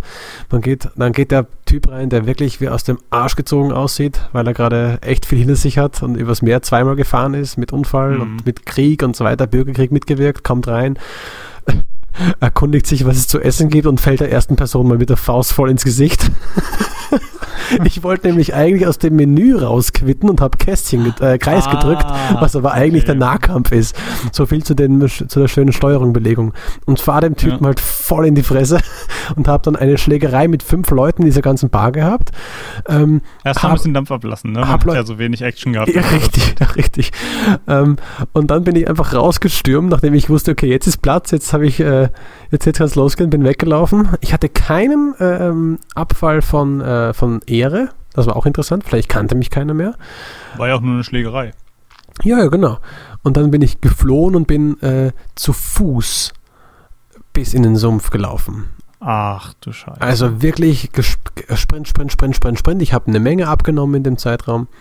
ähm, auf dieser Insel war es ja auch so, dass wir zum ersten Mal einfach so ohnmächtig geworden sind. Nur so nebenbei. Mm, Ja, ähm, war das hier zum ersten Mal? ja, Also man, man merkt schon, dass äh, Arthur immer mehr anfängt zu husten. Also man kann schon. Äh, also es ist mir, ich weiß gar nicht mehr, wann mir das zum ersten Mal aufgefallen ist, aber die, die steuern das ganz subtil ein in das hm, Spiel. habe ich nicht gemerkt. Ich habe erst tatsächlich, dass er hier beim, beim Nachladen hier und da mal einen Huster von sich gibt und mir ist das extrem aufgefallen, Oh, weil ich krass. dachte, alter Schwede, wenn der jetzt schon so ein bisschen anfängt zu hüsteln und mir ist auch aufgefallen, dass die Frequenz immer ein bisschen höher wird, das Okay, wird doch krass. bestimmt was, ne? Habe ich nicht bemerkt. Habe ich nicht bemerkt. Erst als er umgefallen ist, dachte ich mir, what the fuck, was ist denn jetzt los? Genau. Ähm, wollen, wir, wollen wir gleich zu dem äh, vorspringen oder wollen wir erst Mm, noch... Nur ganz ähm, kurz noch, äh, was, was halt zur Story gehört. Ich war dann halt dann dort im, ähm, im Lager, wo du halt dann äh, niemanden auffindest und du durchsuchst halt alles, das ganze Haus, hast einen kurzen Shootout mit Pinkertons, wo ich alle leise niedergestreckt habe, also alle Mhm. gemeuchelt, da war ich echt Hitman mit Silent Assassin. Und ähm, dort findet man einen Brief, der ganz offiziell ein ähm, bisschen kodiert wurde. Also, hey, Ja. mein Cousin, wir sind da und da, weil die Wildschweinfarm nicht gut gelaufen ist, wo du gen- genau merkst, okay, das ist ein Brief an dich, der nur anders geschrieben worden ist, um Leute zu verwirren. Und ja, sie wollen Ja, halt, dass du. gar nicht so äh, blöd. Nee, sie wollen halt, dass du raufkommst in den Sumpf. Das Coole war dort im Sumpf, dort, wo die sich niedergelassen haben, dort äh, war äh, ich schon äh, öfter. Ich war sogar schon an einem anderen Ort schon mal, wo wir später hinkommen werden, als ich alle Leute da ausgemerzt habe. Und dann später wurde es das Lager, wo ich dachte, hey cool, hier war ich schon. Ja, jetzt sind wir nördlich in, also wirklich in den Sümpfen drin, äh, wo man uns nicht niemals anfinden wird. Niemals, never ever. Und Genau. Und Ja. es dauert keine paar Minuten. wo schon wieder Pinkertons da sind. Ja. Und wir wieder merken, und nämlich nur recht kurz, wir müssen hier weg. Und ist da schon dieses, äh, der kritische Moment mit der Frau von, äh, von Dirge? Nein. Nein, Okay. das kommt erst in den Bergen Okay. und später. Äh, Aber ja, das, das war krass. Wollen ja, wir das genau. vorwegnehmen oder wollen wir da später drüber sprechen? Ähm, dazu kommen wir ja eh gleich, dann, wenn es ganz normal hinkommt. He- hier hätte ich höchstens noch ein paar Open-World-Dinge. Hast du noch irgendeinen Open-World-Typen begegnet in der Zeit? Nee. Also wie gesagt, ich habe das alles geflissentlich ignoriert. Ah, okay. Ähm, aber Ähm, kommen wir doch kurz darauf zu sprechen, äh, was das mit dem, was wir jetzt schon angedeutet haben, mit dem Husten und dem, dem ohnmächtig werden. Hm. Das äh, ist jetzt nämlich tatsächlich auf den Straßen von Saint-Denis, Ja. äh, bricht Arthur nämlich einfach in sich zusammen. Ja. Und äh, du musst halt irgendwie einen Arzt aufsuchen und ja, der sagt halt, hm, scheiße, Tuberkulose. Mhm. Und gibt einem noch so tolle Ratschläge wie, halt dich warm, setz dich keinem Stress aus. Ja. Ja. Wird wohl nichts. Hm. Und hier gibt es auch eine Version, eine äh, Vision. Man kommt raus und geht äh, der Straße, die Straße entlang und alles wird so, bekommt einen gelben Filter. Mhm. Man, man hört halt die Stimmen der vergangenen Personen in seinem Kopf. Und Man könnte äh, fast meinen, dass es ein äh, Deus Ex Piss Filter ist, aber nicht ganz. Und plötzlich springt ein, äh, äh, ein, ein, ein, ein, ein Reh so vor einem auf die Straße und Ha, äh, ich wollte, ich hatte schon drauf gewartet, äh, weil ich gespannt war, was du bekommen hast. Ähm, hattest du schon vorher Visionen vom Reh? ähm, in, nee, zwischen, in den Zwischensequenzen manchmal, wenn so längere ähm, gelblich eingestreute Wartesequenzen waren. Das kam Mhm. schon öfter. Warum?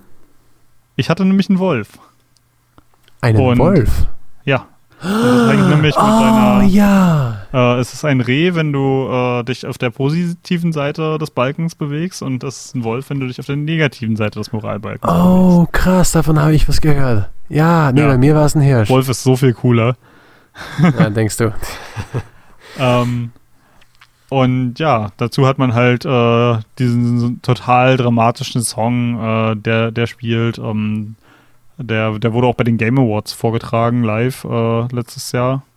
Hm, Und- genauso wie es auch im ersten damals war. Da gab es auch einen so guten, so guten Song, der gespielt hat, als man aus Mexiko wieder nach Norden geritten ist. Hm, das habe ich auch oft erwähnt gehört. Ja. Ach, so schön und so gut. Und das hat sich so Hm. eingebrannt. Das hat halt bei mir leider überhaupt nicht gezündet, weil ich glaube, das funktioniert dann gut, wenn du eine starke emotionale Bindung zum Charakter und zu der Story hast. Und ich war hier tatsächlich schon so weit, dass mir das Spiel einfach nur auf die Nerven gegangen ist und ich wollte, dass es zu Ende ist. Hm, Also okay. man, man könnte sich echt fragen, warum habe ich das überhaupt an einem Wochenende durchgespielt und aber ja, ma manchmal bin ich halt einfach neugierig und äh, spiele Sachen durch, auch wenn ich äh, eigentlich Besseres zu tun hätte. Ähm, hier kommen wir jetzt zu den letzten beiden Missionen aus Kapitel 5 schon. Mhm. Denn Kapitel 5 war ja der, dieses neue, äh, dieses, diese Insel da quasi. Ja, genau. Ähm, hier he- heißt erstens John Marston wurde äh, gefangen genommen und muss jetzt, äh, also sollte befreit werden. mhm. Und Dodge Was- sagt, ich habe dafür keine Zeit, Leute. Das, das können wir jetzt nicht machen. Anderes geht vor. Mein Plan geht vor. Ich habe einen Plan. Ich habe immer noch einen Plan. Ja. Oder wieder. Genau. Ähm, nee, nee, war ja schon immer sein Plan, von, von, von Anfang an weg. Nicht wahr? Meinst du, das ist immer noch der gleiche? Haiti, er, äh, er wird es auf, er wird's auf jeden Fall so ausgeben als sein Plan. Mhm. Ähm, die einzige, die da sagt, das muss gemacht werden, ist ähm, Sadie Adler. Ja, Sadie, Sadie rockt. Sadie ist geil, ja. Und die sagt dann, okay, wir werden erstmal auskundschaften, wo er ist. Sie hat da jemanden, der uns hoch in die Luft bringen kann. Und das war eine Szene. ich habe Heilige übrigens gerade nachgeguckt, das passiert tatsächlich erst in Kapitel 6. Aber egal, wenn wir schon dabei sind, äh, können wir das noch durch exerzieren. Ähm, Ähm, nicht ganz. Das kommt darauf an, wie, welche Mission du machst. Denn hier ist es wirklich so, dass es eine, äh, zwei Missionen gibt, welche noch in Kapitel 5 sind, welche aber in Kapitel 6 enden. Ach so. Ja. Ah, okay. Da ist meine Interessanter Übergang. Eigentlich hätte man den Kap das Kapitel 5 ja auch locker da beenden können, wo, ähm, wo man halt aus äh, Kuba wiederkommt. Naja, schon, aber man, man beginnt ja eigentlich immer an einer Stadt, in einer Art, äh, in einem Lager. Und Ja, genau. die Das Mission, Lager ändert sich immer, glaube ich. ja, und äh, hier ist die Mission, dies ist äh, Murphy Land, wo es halt darum geht, die Höhle zu säubern, aber du kannst auch schon Icarus und Freunde starten, was halt dieser Ballonfahrer ist. Mhm. Und du kannst auch die Wege trennen sich machen, was halt dann zum Icarus und Freunde führt. Wege trennen Ja. sich hat damit zu tun, dass man eben dann, äh, äh, wo Dutch eben dann halt schon mal sagt, nö, nö, das, äh, das wird noch nicht gemacht. Und dann eben Sadie Adler. Mhm.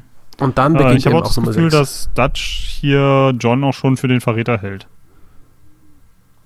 Hat er? Ja, stimmt.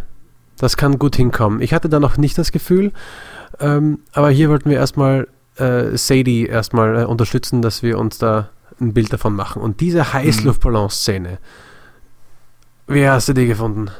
Ähm, ziemlich öde.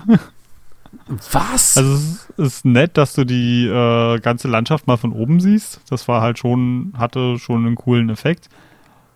Aber ja, man fliegt man, halt du- mit man, einem man, bricht durch die durch die Wolken, Gegend. man bricht durch die Wolken durch. Man sieht Das, das hatte, ja okay, das, das gebe ich zu, das war ein cooler Effekt. und man denkt sich, Alter, dieser Cowboy, dieser sattelfeste Typ, wortwörtlich, der eben nur auf dem Boden herum ist, der einfach alles nur so sieht, wie es ist und so. Und auf einmal ist er in einem Gefährt, in dem er noch nie drin war und sieht Mhm. etwas aus einer komplett anderen Perspektive. So hoch oben war der noch nie, höchstens auf einem Berg. Und plötzlich ist er halt vogelfrei und hat halt das Glück auch in der eigenen Hand. Er darf ja Im wahrsten das Sinne des Wortes, vogelfrei, ja. Ja, ja, so krass. Und wo man halt echt dann äh, auch diese nach unten wieder kommt und wieder durch die Wolken zurück runterbricht. Und man sieht halt den Schimmer der Sonne auf dem Meer, habe ich auch gleich einen Screenshot gemacht. Und währenddessen hat man diese lustige Unterhaltung mit diesem Typen, wo er auch sagt, Ja. oh nein, nein, Frauen dürfen das nicht machen. Das ist wissenschaftlich bewiesen. Es ist gefährlich für die Frauen. Sehr witzig. ja. Ah, so schön. Ja, und dann kommt halt der Heißluftballon runter und äh, will halt John Marston finden. Ich weiß nicht, warum es notwendig war, weil er ist ja wohl da drauf irgendwo. Ja, ich glaube, wir versuchen rauszufinden, an welchen Tagen er arbeitet oder ob er oder zu bestätigen, dass er tatsächlich noch in dem Gefängnis ist und Ja, sonst ich nirgends. glaube zweiteres, weil ich glaube nicht, dass man jetzt jeden Tag hingeflogen wäre. Aber gut, ähm, wir fliegen dann wieder zurück und äh, hier wird dann auch der fahrende, man sagt ja bei Heißluftballons fahren, wird der fahrende Begleiter von uns erschossen leider. Wo ich dachte, oh Mann, armer Typ. Ja, und wir haben ja tatsächlich, wir finden ja noch raus, dass Sadie äh, verfolgt wird. Wir sehen das ja Mhm. irgendwie. Und ähm, sind das O'Driscolls, von denen sie verfolgt wird? Äh, ich glaube ja. Und hier können wir halt ihr ein Seil ähm, nach unten halten, auf das sie aufspringen kann und man zieht sie nach oben. Hm, und das Und ist dann- halt alles so überdramatisiert und ich fand das halt irgendwie albern, vor allem Es war sehr Uncharted, ja. Es war sehr. Uncharted. Und der fliegt halt ausgerechnet genau da lang. Ja, genau, genau, braucht. Und ja, genau. Also der, dieser Heißluftballon fliegt halt ungefähr mit der Präzision einer modernen Drohne. Ja, etwa genau. das Und mit ist halt derselben schon irgendwie Ein Geschwindigkeit. bisschen albern gewesen. Ja, zufällig denselben Weg, wo die entlang reiten. Ja, das war schon. Zu viel Nachdenken Ja. nicht. Es war ein bisschen Uncharted-Moment. Ähm, Ja, wahrscheinlich.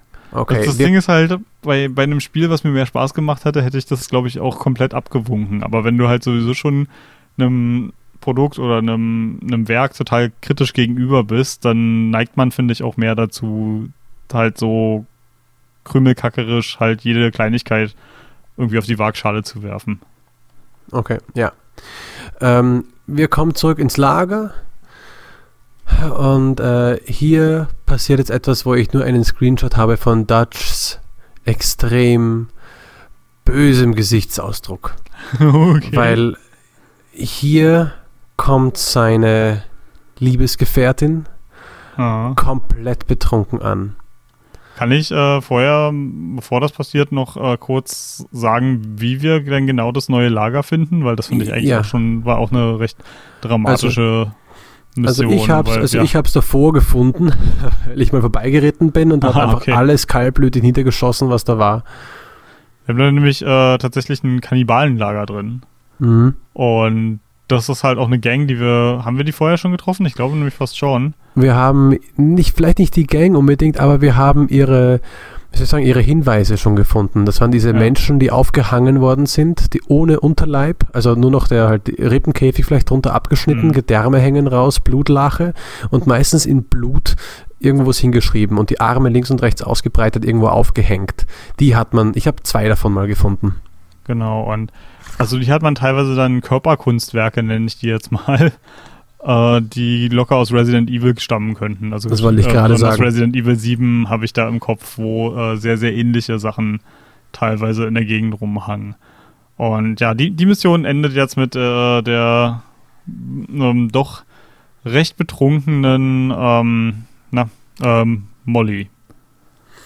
Ja. Und ja, die behauptet zumindest, dass sie die Verräterin ist ja. in ihrem Volltrunk. Und wow. Das ist eine harte Szene. Ähm, da, da, du das angeschnitten hast, darfst du es auch erzählen. Ähm, alle stehen dann langsam um sie herum und sie posaunt immer lauter raus, dass sie ihn verraten hat, weil sie hat, sie hat ihn geliebt und alles und er hat halt nur Augen für das andere gehabt und also für, die, für das Team und für, äh, für dann sich selbst, aber nie für sie und hat sich halt enttäuscht und verlassen von ihm gefühlt und hat deswegen alles rausposaunt, was, was wo ist und dass sie die Verräterin ist. Mhm. Und ja, und das hat halt Prozess. halt auch ein krasses Foreshadowing gehabt, weil schon viele, viele, viele Stunden zuvor kamen immer mal wieder Szenen, wo sie einfach nur mit Dutch reden wollte und Dutch sie halt richtig wirsch abgewürgt hat und immer, was will dieses Weib denn von mir? Und kann sie nicht sehen, dass ich andere Sachen im Kopf habe, ne?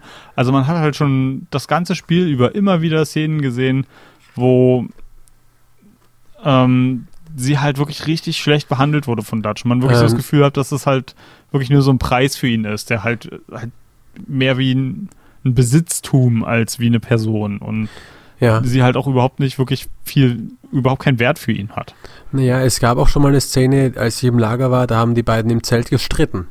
Mhm, also nicht genau. ohne. Also richtig laut. Und das macht Red Dead so gut, diese, dieses Foreshadowing schon Stunden zuvor zu machen. Schon die, diese kleinen Problemherde. Und wenn man wirklich ein aufmerksamer Spieler ist, kann man so viel Proble größere Probleme schon vorhersehen an Kleinigkeiten, die zuvor passieren. Und das ist wirklich so gut gemacht. Und ja, das Ganze hier endet ganz krass, äh, indem Miss Grimshaw. Arthur, ja genau, Arthur und äh, Dutch diskutieren noch. Arthur kann versuchen halt, also versucht halt, ihn zu überzeugen, erstmal äh, ruhig zu bleiben, aber Miss Grimshaw, quasi die äh, älteste des Lagers, das ist quasi die, die viel im Lager organisiert, sie halt einfach mit der Schrotflinte abknallt. Ja. Und das man merkt halt immer mehr, wie diese Gruppe halt einfach zerbricht. Ja, weil der Code muss eingehalten werden. Jemand, der mhm. uns verrät, muss sterben. Und halt auch wenn es die Frau vom, also die Liebste vom, vom Chef ist. Also ja. ja, das war sehr kaltblütig. Und hier gibt es auch eine der Ladies, die mit uns damals mit Uncle zusammen in die Stadt gefahren sind mhm. ähm, die halt auch singend war und so, die hier plötzlich auch anfängt, Alkohol zu trinken. Mhm. Weil sie halt recht fertig ist. Ja. Äh, und halt das einfach so mitgenommen hat, dass einfach so jemand aus ihrer Mitte quasi äh, genommen wurde und erschossen wurde. Auch von Miss Grimshaw. War das, die, war das die schwarze oder? Nee, nee, nee, die andere. Ich, ich kann mich leider an die ganzen Namen nicht mehr erinnern, weil das doch eine, eine ziemlich große Truppe ist. Sekunde, ich blätter mal laut heiß auf die Seiten und äh, guck mal, ob ich sie anfinde. Äh, du musst halt wieder seinen Cheat Sheet rauskramen. Richtig, äh, Karen, Karen Jones, die äh, uns auch beim Banküberfall als äh, verlorenes Mädchen ah, geholfen hat. Ah, ja, genau. Ich erinnere mich. Oh ja, Karen. Karen war eigentlich auch äh, super. Ja, die war toll. Ja, ähm, so weit dazu. Es wird alles ja. ein bisschen düster. Wir sind auch im letzten Unterschlupf in der Höhle. Mhm. Und äh, die nächste Mission ist jetzt dann tatsächlich das Befreien von John.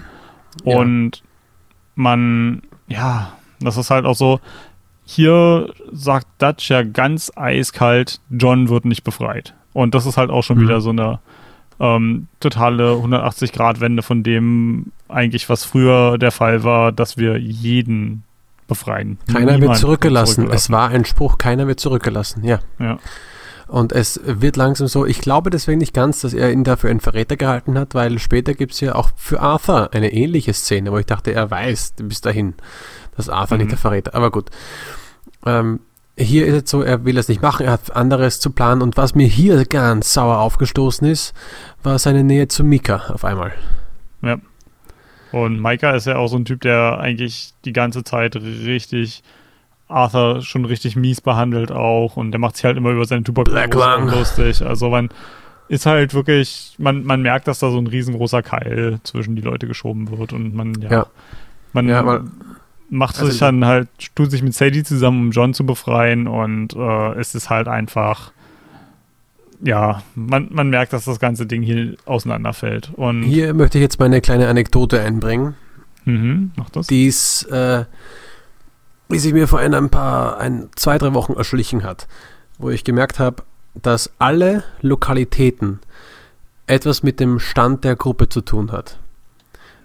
Okay. Und zwar, äh, oder halt auch mit, nicht, ich glaube nicht, dass es nicht Dutchs Gesinnung ist, aber halt wie die Gruppe eigentlich quasi wirkt. Das erste Camp, mit dem wir sind, sind im Schneecamp. Das war nach Blackwater. Es ist Schnee, es ist äh, viel hin und her, es ist eine aussichtslose Lage, man sieht die Hand vor Augen nicht. Es ist mhm. alles durcheinander, Verwirrung hin und her. Ähm, dann erstes richtiges Lager im Horseshoe Overlook, wo man von oben herab auf Sachen guckt, fast schon wie ein Luftschloss. Alles ist so äh, überschön, überromantisch. Mhm. So mit, die Zelte sind da, es ist eine wunderschöne Aussicht, man ist nah zu einer Stadt, es passt alles. Man ist über allen Dingen irgendwie, man fühlt sich einfach so erhaben. Der nächste ist Clemens Point. Der ist nicht mehr so hoch oben, er ist schon auf Flussebene, also down to earth, könnte man sagen. Mhm. Sind, ist ein bisschen klar geworden, realistischer geworden, wie die Dinge stehen, aber ist immer noch äh, ein bisschen romantischer. Und man ist immer noch etwas abgelegen von allen anderen Sachen. Das nächste ist Shady Bell. Ein Unterschlupf, der komplett frei von Romantik ist. Hier äh, wurden sogar ich muss ganz ehrlich sagen, ich fand das eigentlich sogar ganz schön in Shady Bell, weil es, es war zwar runtergekommen, aber es war immerhin mal, mal ein gutes Herrenhaus. Ja, aber es war ein Herrenhaus, das erstmal von Leichen befreit werden musste. Es war Und, eben äh, mitten im Sumpf war, muss man auch dazu sagen. Ja, äh, hier hat man auch nicht mehr nichts mehr selbst aufgebaut. Man ist in ein Haus eingezogen, das nicht das unsere ist. Wie man halt auch in die moderne Zeit reinkommt, die nicht die unsere ist. Hier in ein modernes Haus. Vorher waren es Zelte. Ähm, was hat man noch? Äh, eben ein altes Gemäuer. Dann der kurze Abstecher. Ich meine jetzt nicht die Insel, sondern ich meine jetzt den Sumpf wo man kurz mhm. im Sumpf ist, nämlich zwischen Alligatoren, inmitten von Gefahr. Also auf der, man ist ja, ich bin da oft genug herumgelaufen, weil da ein legendärer Alligator irgendwo ist. Ich habe ihn nicht gefunden. Aber da sind sehr mhm. viele Alligatoren im Wasser, an Land, überall links und rechts. Die Gefahr ist um einen herum. Es ist düster, Betrug ist irgendwie um einen herum. Es ist hitzig. Es sind Holzhäuser. Also noch schlechter als vorher. Und das letzte ist, man ist in einer Höhle, was extrem ja. primitiv dann schon wieder ist. Ähm, es ist dunkel und es zeugt so irgendwie von einer grausamen Vorgeschichte, weil ja auch hier schon der da drin gehaust hat, das waren halt Kannibalen. Mhm. Also auch diese Camps werden immer aussichtsloser, zuerst realistischer und dann immer schlimmer, immer düsterer. Das ist mir ja. irgendwann so mal zwischendrin mal gekommen, wo ich dachte, das könnte, es ist zu 100% eine Absicht der Entwickler gewesen, ähm, diese Camps auch so auszurichten, wie wahrscheinlich das Gefühl in der Gruppe ist oder wie halt die Situation ist. Das traue ich Rockstar auf jeden Fall zu. Ja, dass die das so machen. Haben auch lange genug Zeit passen. Ja. Okay, Und jetzt wollen wir John Marston raushauen. Ja, das ist ja eigentlich ziemlich straightforward. Wir tauchen da auf, schießen uns durch die Gegend. Ähm, ja, es ist echt so.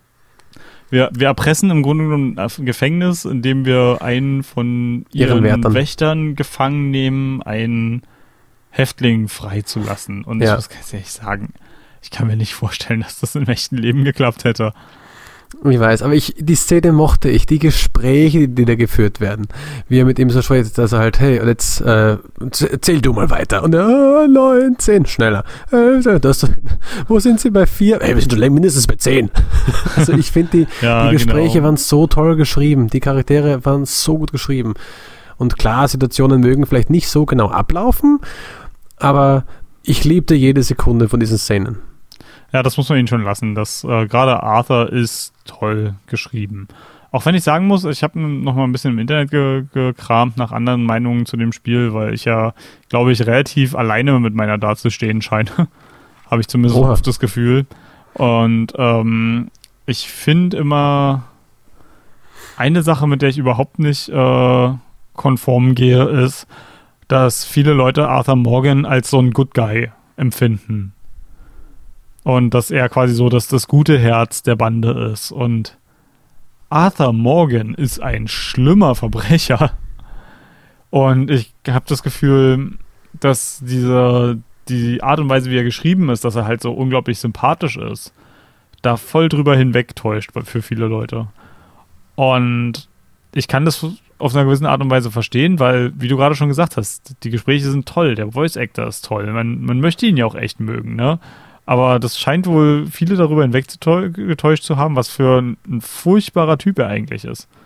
Also ich erinnere nur an die, die Szene mit dem, dem Geldeintreiben, äh, die ihm ja auch zur Verhängnis, zum Verhängnis wird. Also ähm, das hatte ich ja äh, dir im ersten Podcast schon gesagt, wo du mhm. noch nicht so weit warst, wo du die Konsequenzen wusstest. Da hatte ich dann nur angedeutet, dass er die Tuberkulose ja von dem Typen ausgerechnet bekommen hat, ja.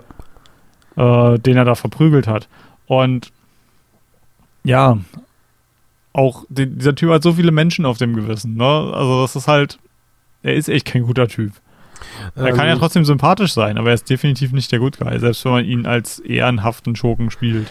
Ja, aber mir kam vor, wenn er ein richtig krasses Arschloch gewesen wäre, ich weiß nicht, wie die Gang vorher war, aber dann hätte er mehr zu den O'Driscolls oder sonst wem gepasst, die halt wirklich sagen so, okay, wir sind hier die Überlebenden und wir ballern hier alles nieder. Und, ähm, ja, Maika ist auch in unserem Team, möchte ich nur meinen. Ne? Ja, also. und der passt da auch nicht rein. Und er ist auch erst seit Neuestem dazu gekommen. Er ist seit zwei Monaten erst dabei. Aber auf der, der anderen der Seite äh, passt er halt zu dem, wie die Gang sich jetzt verhält, deutlich besser eigentlich. So, so, so wie Dutch sich verhält, ja. Genau. Und das, was, das passt uns halt überhaupt nicht gut. Hm. Hier will ich. Aber äh, ganz wie sich äh, Dutch verhält, äh, wir machen ja auch noch gleich einen, einen, kleinen Abstecher, einen sogenannten Social Call, weil wir noch ein weiteres unserer losen Enden abschneiden wollen nämlich wir ähm, den Großindustriellen, den wir ganz am Anfang schon ausgeraubt haben mit dem Zug, wo wir da schon gefragt wurden, ja, wisst ihr eigentlich, wem, wem der Zug hier gehört? Äh, das ist äh, Ludicrous Cornwall. Wollt ihr das mhm. wirklich äh, machen? Und ja, auch dieses lose Ende äh, schneiden wir jetzt ab. Und das ist halt auch so eine Puh. ganz eiskalte Racheaktion, ne? Da, das nichts ja. zu gewinnen ansonsten, das ist einfach nur hinkommen, aus nächster Nähe exekutieren und das war's. Ja, wo ich auch dachte so, puh, was wird, was passiert hier? Wo auch sagt, okay, das Schiff kommt, wir verstecken uns hier jetzt. Und dachte mir, mhm. wa, wa, was zur Hölle ist dein Plan? was, was passiert jetzt? Ja. Und dann werden wir zum zweiten Mal so in etwas reingezogen, was bereits geplant ist. Und wir werden genau. nicht eingeweiht, was jetzt abgeht. Ja, Dutch entscheidet halt immer mehr über unseren Kopf hinweg. Und ähm, eine Sache, über die ich jetzt ein bisschen mehr hinwegspulen will, was hier halt ganz viel passiert, äh, das können wir ein bisschen mehr allgemeiner besprechen. Wir hatten ja schon kurz über die Ureinwohner gesprochen, mhm. Eagle Flies und was war der ältere noch gleich? Äh, Rainfalls. Rainfalls, genau. Ähm, Dutch versucht halt den Konflikt immer weiter aufzubäuschen zwischen der Armee und den Ureinwohnern und heizt halt Eagle Flies richtig schön ein, tut halt, als hätte er nur das Beste für die, die Stämme im Kopf und auch das ist was, was Arthur richtig auf den Sack geht, weil ähm, was war der Grundsatz der Bande noch gleich? Es war ähm, Kill people who needs killing, feed people who needs feeding und was war das andere? Help people who needs helping. Ah, war das so? Ich weiß es nicht. Ich denke schon. Egal, jedenfalls hat sie halt drei Grundsätze und das war halt schon so ein bisschen Robin Hood-artig und hier ist es halt einfach nur noch, der schadet diesen Stämmen sowas von massiv mit seinem Handeln. Und äh, um halt von sich selber abzulenken, treibt er hier im Grunde genommen ein ganzes Volk in, in absolute Misere. Ja.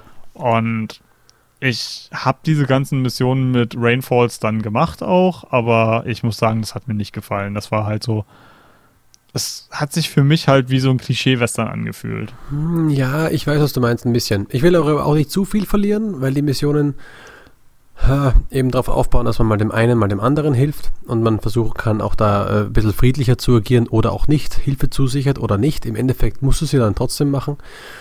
Ähm, also ich habe bei einer Szene, wo du sagen kannst, ja, ich helfe dem, dann ist die Mission aktiv, aber sie taucht nach so und so vielen Stunden sowieso auf, weil du sie brauchst. Genau.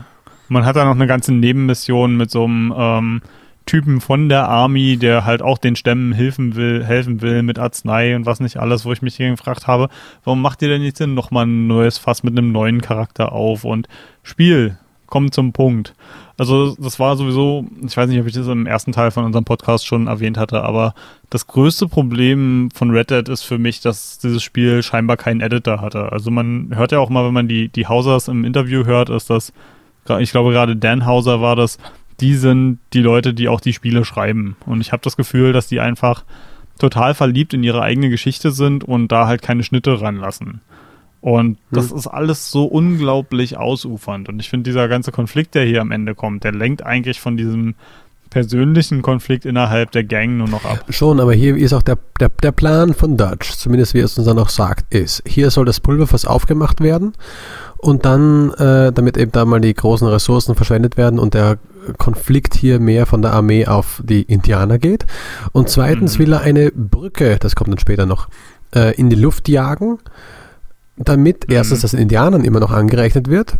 Zweitens, es wird aber ein Geldzug geschickt, um das alles zu reparieren. Und dieses Geld wollen sie klauen. Und damit genau. hätten sie den großen Coup gelandet und damit könnten sie dann abhauen. Das war ja. im Großen und Ganzen der Plan von ihm. Ähm, Wohin kann jetzt allerdings keiner mehr sagen, ne?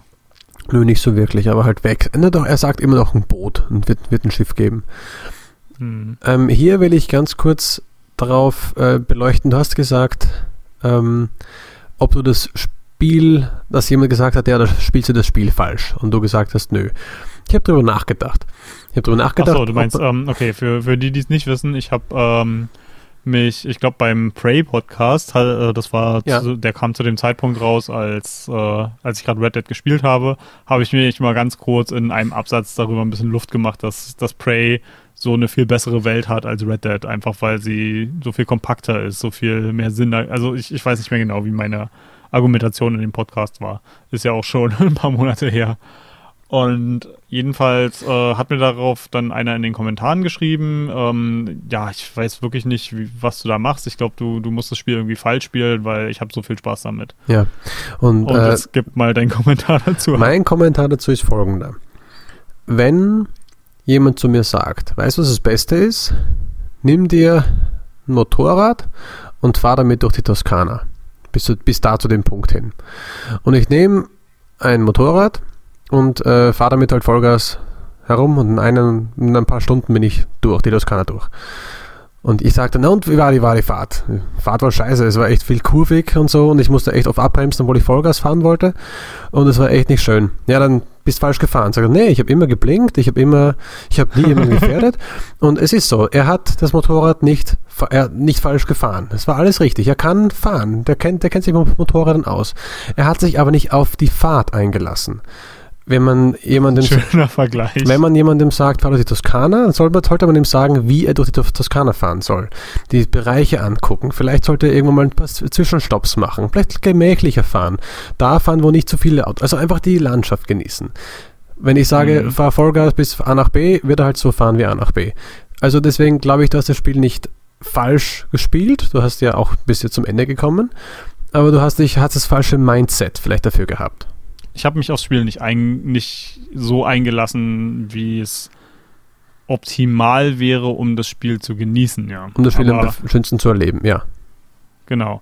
Aber es ist halt dennoch trotzdem so aus meiner Sicht, dass das Spiel hat, also ich habe ja, meine Spielweise war ja im Grunde genommen von Hauptmission zu Hauptmission zu gehen.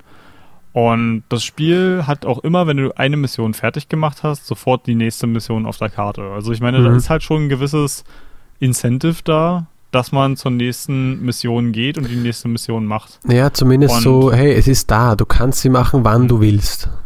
und ich habe ich hab mal ähm, irgendwo so eine Ziffer gehört, ich weiß nicht mehr genau, wie sie waren, aber ungefähr so um 15 Prozent. Ähm, 15, ungefähr 15 Prozent der Open-World-Spieler sollen wohl so spielen wie ich dass sie halt einfach die, die Story wissen hm. wollen und die Open World eigentlich relativ außen vor lassen und für die ist es dann halt entweder so wie bei mir, dass mich das Open World sein des Spiels eigentlich nicht interessiert, aber die Story mich vielleicht huckt. So wie bei einem Witcher zum Beispiel. Da wollte ich halt unbedingt die Geschichte wissen und die Open World war halt ja. einfach schön, dass sie da war und schön, dass sie schön designt war. Aber ich habe in meinem ersten Witcher Playthrough auch mit der überhaupt nicht interagiert. Mhm. Und das war trotzdem fantastisches Spiel.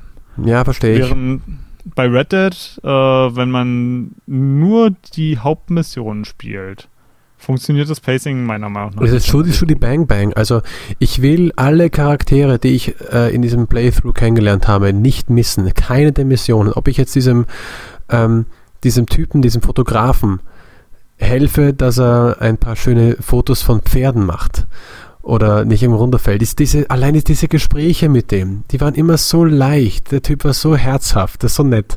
Und man, ich habe mich jedes Mal, sobald sein ähm, Suchteil auf der Karte war, sofort hin.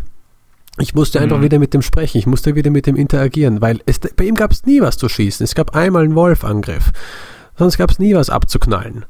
Mal zu rudern, mhm. mal, musst, mal bist du geritten, mal hast du einfach nur mit dem ihm gestanden, hast geredet.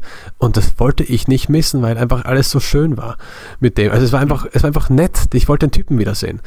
Dann gab es eine Mission, die hat mich so gekratzt. Ich, ich, ich wollte dann auch schon die Hauptmission durchmachen, bevor es jetzt ans Ende kam.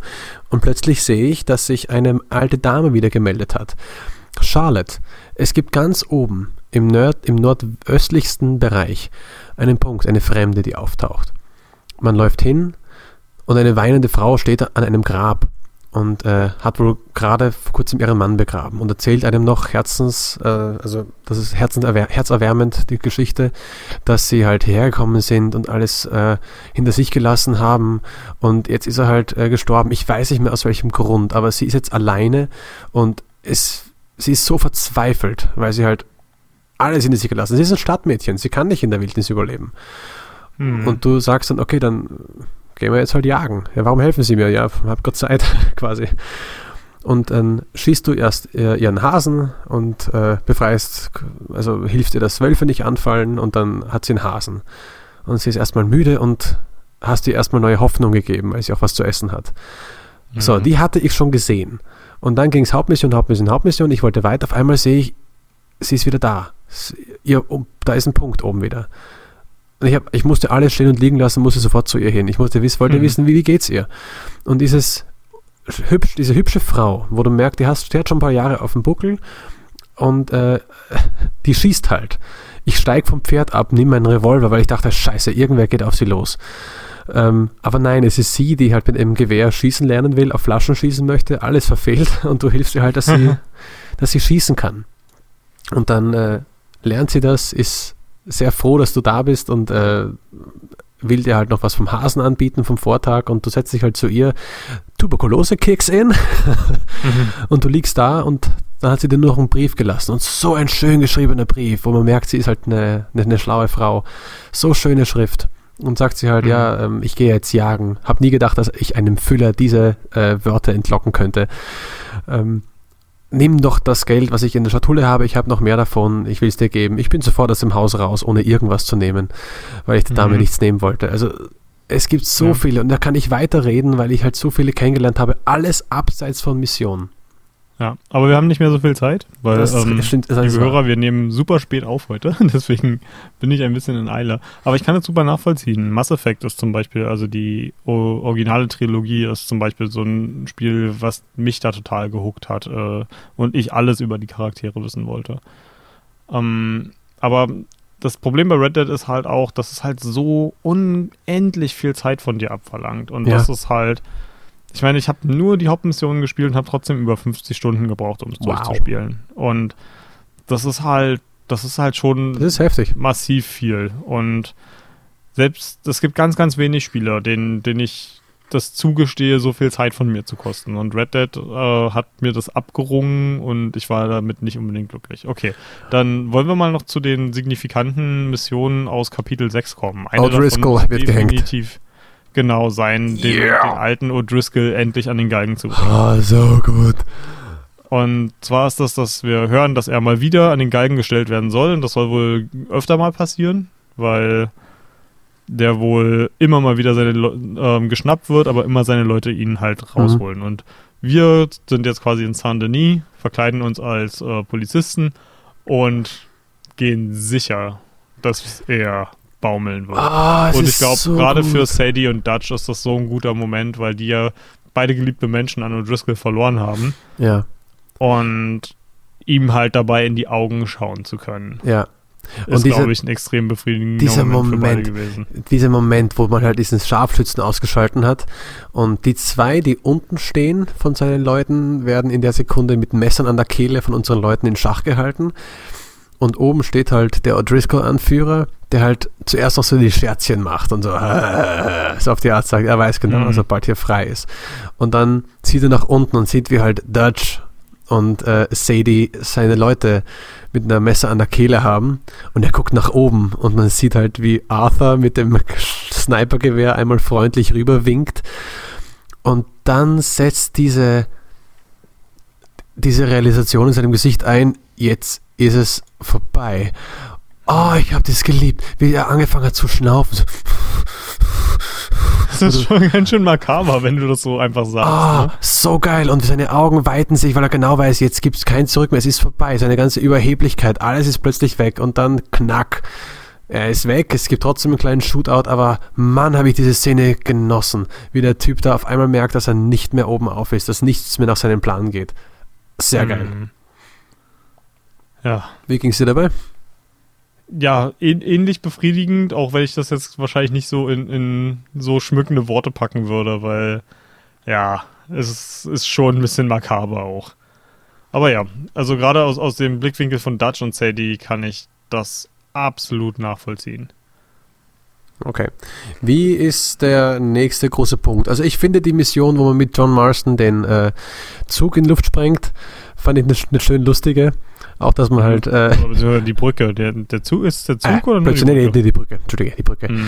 Ähm, wo man neben dem TNT-Wagen sich gegenseitig die Zigarette anbietet und dann mit Blick auf die TNT-Schachtel guckt man zurück und denkt sich, äh, Ja. nee. Ja, das, das ist ein wichtiger Men Moment, wo, weil hier Arthur ihm ganz klipp und klar sagt, Leute, äh, Junge, schnapp deine Frau und deinen Sohn und äh, mach, dass du hier wegkommst. Und äh, John meint halt nur, war es nicht halt immer um Loyalität mit dir, ne? Und war das nicht immer das Wichtigste? Und er, da wird Arthur halt, ähm, ja, wird, wird ihm halt klar, dass ihm sein, seine Loyalität eigentlich nur noch einseitig ist und dass es Hm. halt einfach Dutch seine Loyalität nicht mehr wert ist. Und der, der Moment, wo Dutch wiederum ihn vollkommen hängen lässt, ist, wo ähm, Arthur ihm sagt, äh, lass, ähm, ach, so viele Namen, lass John gehen. Und ähm, sagt, ich muss darauf bestehen. Und Dutch halt nur so die Augen hochzieht. Er besteht darauf, also auch so Ja. in, in der dritten Person, ne? Insists. He insists. Und das ist halt auch so, wenn du merkst, dass Dutch einfach nicht damit umgehen kann, wenn jemand eine eigene Meinung hat und eine Hm. eigene Bedürfnisse hat. Und wenn etwas nicht nach ihm geht, dann ist das halt Eine einfach, Gefaar nee. für den Plan, ja. Genau.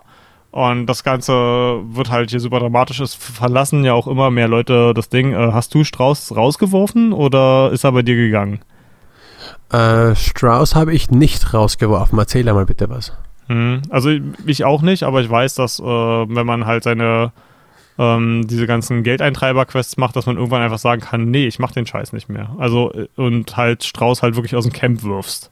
Was interessant ist, weil es Ja. das einzige Legale ist, was das Team, äh, die, die Gang je gemacht hat. ja, und trotzdem sehr unmenschlich, ja.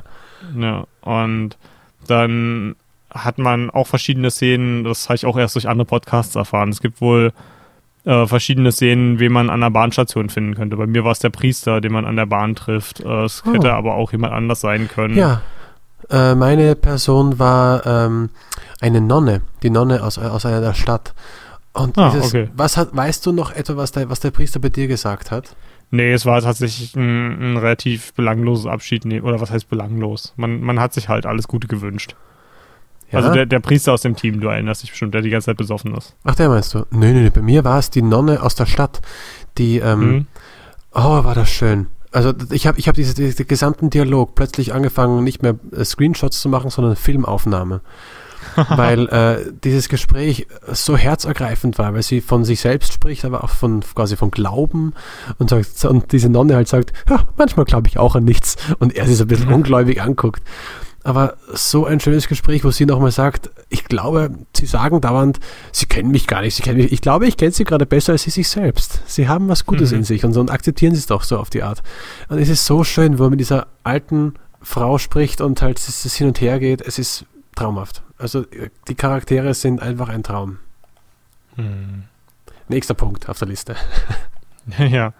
Ähm, ich glaube, das, das Ganze geht so ein bisschen zu Ende in dem letzten großen Angriff, den man hier macht, oder? In, Im Grunde genommen das letzte Mal, wo die, die, das Team so richtig zusammenreitet? Oder Ja, wo das ist mir würdest auch du sagen, ist quasi das, das Ende tatsächlich gekommen, aus deiner Sicht?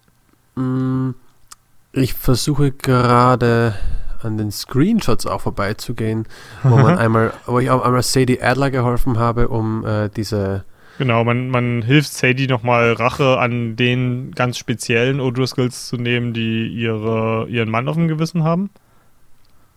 Die ihren Ähm. Mann, äh, deren Mann getötet haben. Ja. Und die sie auch gefangen genommen haben dort. Äh, in dem Lager sich verstecken, wo ich schon mal O'Driscolls ausgemerzt habe. Das war noch vorher. ja, wird Free einfach nicht los, ne? Das ist wie Küchenschaben. Ja, ja, aber da war ich schon mal drin in diesem Lager, hab alle ausgemerzt, wurscht. Nochmal, egal. Ich wusste ja, wo alle Räume dann plötzlich sind. Aber ging Ja, auch schnell. Und ja, hier gab es noch eine Szene, wo eben plötzlich äh, äh, alle losreiten. Ich fand eine Szene noch gut, weil ich das Screenshot gerade sehe, wo man ähm, mit den Indianern diese Öl-Dingens angreift. Ich mache es noch ganz kurz. Mhm. Eine der letzten Missionen da. Für die Ja, Indianer. genau, das, das meinte ich. Das ist halt, danach ist man so, ja. nochmal auf einem, auf einem Zug unterwegs, um Mhm. Einen, einen Raubzug zu machen. Aber Ja. das ist dann halt auch quasi das Letzte. Ja, aber hier diese, diese Indianer-Kampfszene, wo alle halt auf dem Hügel sitzen und hier sagt dann Dutch schon, okay, er reitet da und dahin und Arthur sagt, ich reite dahin und dann teilen sich halt die Menschen auf. Sadie Mhm. kommt zu dir und der, ich glaube Charles ist es, der Ja. von den Indianern, der Typ da, und ein paar Indianer kommen zu dir und dann reitet man gemeinsam halt los. Dachte mir so, oh, so ein geiles Bild, wenn alle gemeinsam losreiten, ähm, an deiner Seite diesmal. Also Hm. das war sehr schön. Und ja, Ja, hier, und man versucht halt Dutch's krasse Plan auch so ein bisschen zu vereiteln, ne? dass er halt nicht es schafft, diese ganzen Leute in den, in den Abgrund zu, zu bringen. Ne? Weil Dutch ja wiederum mit Eagle Flies loszieht, um die, diese Anlage in Schutt und Asche zu legen. Mhm. Und Ja, und hier Ja. kommt eine Szene, wo es heißt, okay, wir durchsuchen jetzt alles und das Büro nochmal durchsuchen. Das kennt man dann ja schon mal. Man war schon mal da. Äh, und hier muss ich dir ganz, äh, ganz klar nochmal zustimmen. Du hast im äh, einen letzten Podcast über äh, gesagt, man erkennt einen guten Ego-Shooter, du hast es zitiert, daran, wie gut die Shotgun ist. Und äh, wie hat dir hier, das war glaube ich sogar mit Paul zusammen, hallo Paul, äh, man hat mit Paul zusammen äh, den Podcast gehört von äh, Metro 2033, wo du meintest, die Mhm, Shotgun genau. habe keine so geile Durchschlagskraft, würde sich ganz normal anfühlen. Wie hat dir denn diese halbautomatische Shotgun gefallen, die quasi heute noch so, äh, das gleiche Vorbild ist? Hast du die damals schon die gehabt? halbautomatische Shotgun? Ja, also wo du Ich schon, erinnere mich bei Red Dead an überhaupt keine Shotgun. What? Natürlich, erst ab Kapitel 2 gibt es eine zu finden und ich hatte die dann recht früh schon, eine und die kannst du auch kaufen. So, die typische Shotgun. Ich hatte immer nur die doppelläufige. Nee, nee, nee, die, die hatte nur zwei Schuss und dann ist vorbei. Nee, die hat mehrere Schuss und äh, das ist wohl die geilste Shotgun in diesem Spiel, weil du kannst halt echt mit. Die ist eine Shotgun, wie du sie heute hast. Sie sieht genauso aus. Mhm. Sie hat genau die gleiche Munitionskapazität und du ballerst einfach die Leute nieder. Und wie oft ich durch Straßen gerannt bin, während vor mir vier, fünf Leute waren, einfach bam, zack, bam, zack, bam. Einfach göttlich. Ja. Und hier auch durch Da diesen ich Raum. aber das Schießen in Red Dead allgemein scheiße fand, glaube ich nicht, dass diese eine Waffe da meine Meinung rumgerissen Ah, hätte. Probier's mal. Hier gibt es aber noch einen Typen, der mit uns den Kampf äh, dann noch anfängt und uns auch fast erledigen kann, weil er äh, eine Chance hat, uns äh, äh, abzuknallen, abzustechen sogar. Und wir sehen nur aus dem Augenwinkel, wie Dutchs Füße auf uns gerichtet sind, also weil uns sieht dabei. Und er Mhm. dreht sich weg und geht. Ja, Und das recht schnell. mhm. also er zögert nicht mal. Er, er ist, man merkt halt einfach, der sieht einem einfach nur noch als ein Hindernis an, würde ich fast sagen.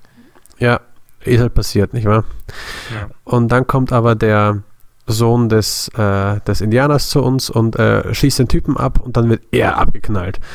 Und man reitet mit ihm zum Vater und halt in den Armen des Vaters stirbt der Sohn halt. Wo ich mir auch dachte, Ja. so, ach scheiße. Aber ja, hat wieder Gut den gemacht, Tribut gezahlt. Hast du toll gemacht. Und, Und hier, ja. hier gab es auch eine interessante Szene. Bist du hier beim Zurückreiten, bin ich vom Pferd gefallen. Das Weil kann sein, ich, dass es passiert ist, ja. Und ähm, man sieht dann ganz schummrige Gestalten, die einen irgendwie aufheben oder so. Und plötzlich war ich in dem Zimmer der deutschen Familie, denen wir Ach, einmal ja, geholfen stimmt, haben. Das kam da auch noch. und ich, und auch ich so, so ach, vollkommen aus dem Nichts, ne? ja, ja, ach, wenn ich nur besser äh, Englisch könnte. Und ach, wir haben sie äh, aufgefangen und so, wir haben so, sie haben so viel für uns getan, wir versuchen es ein bisschen zurückzuzahlen.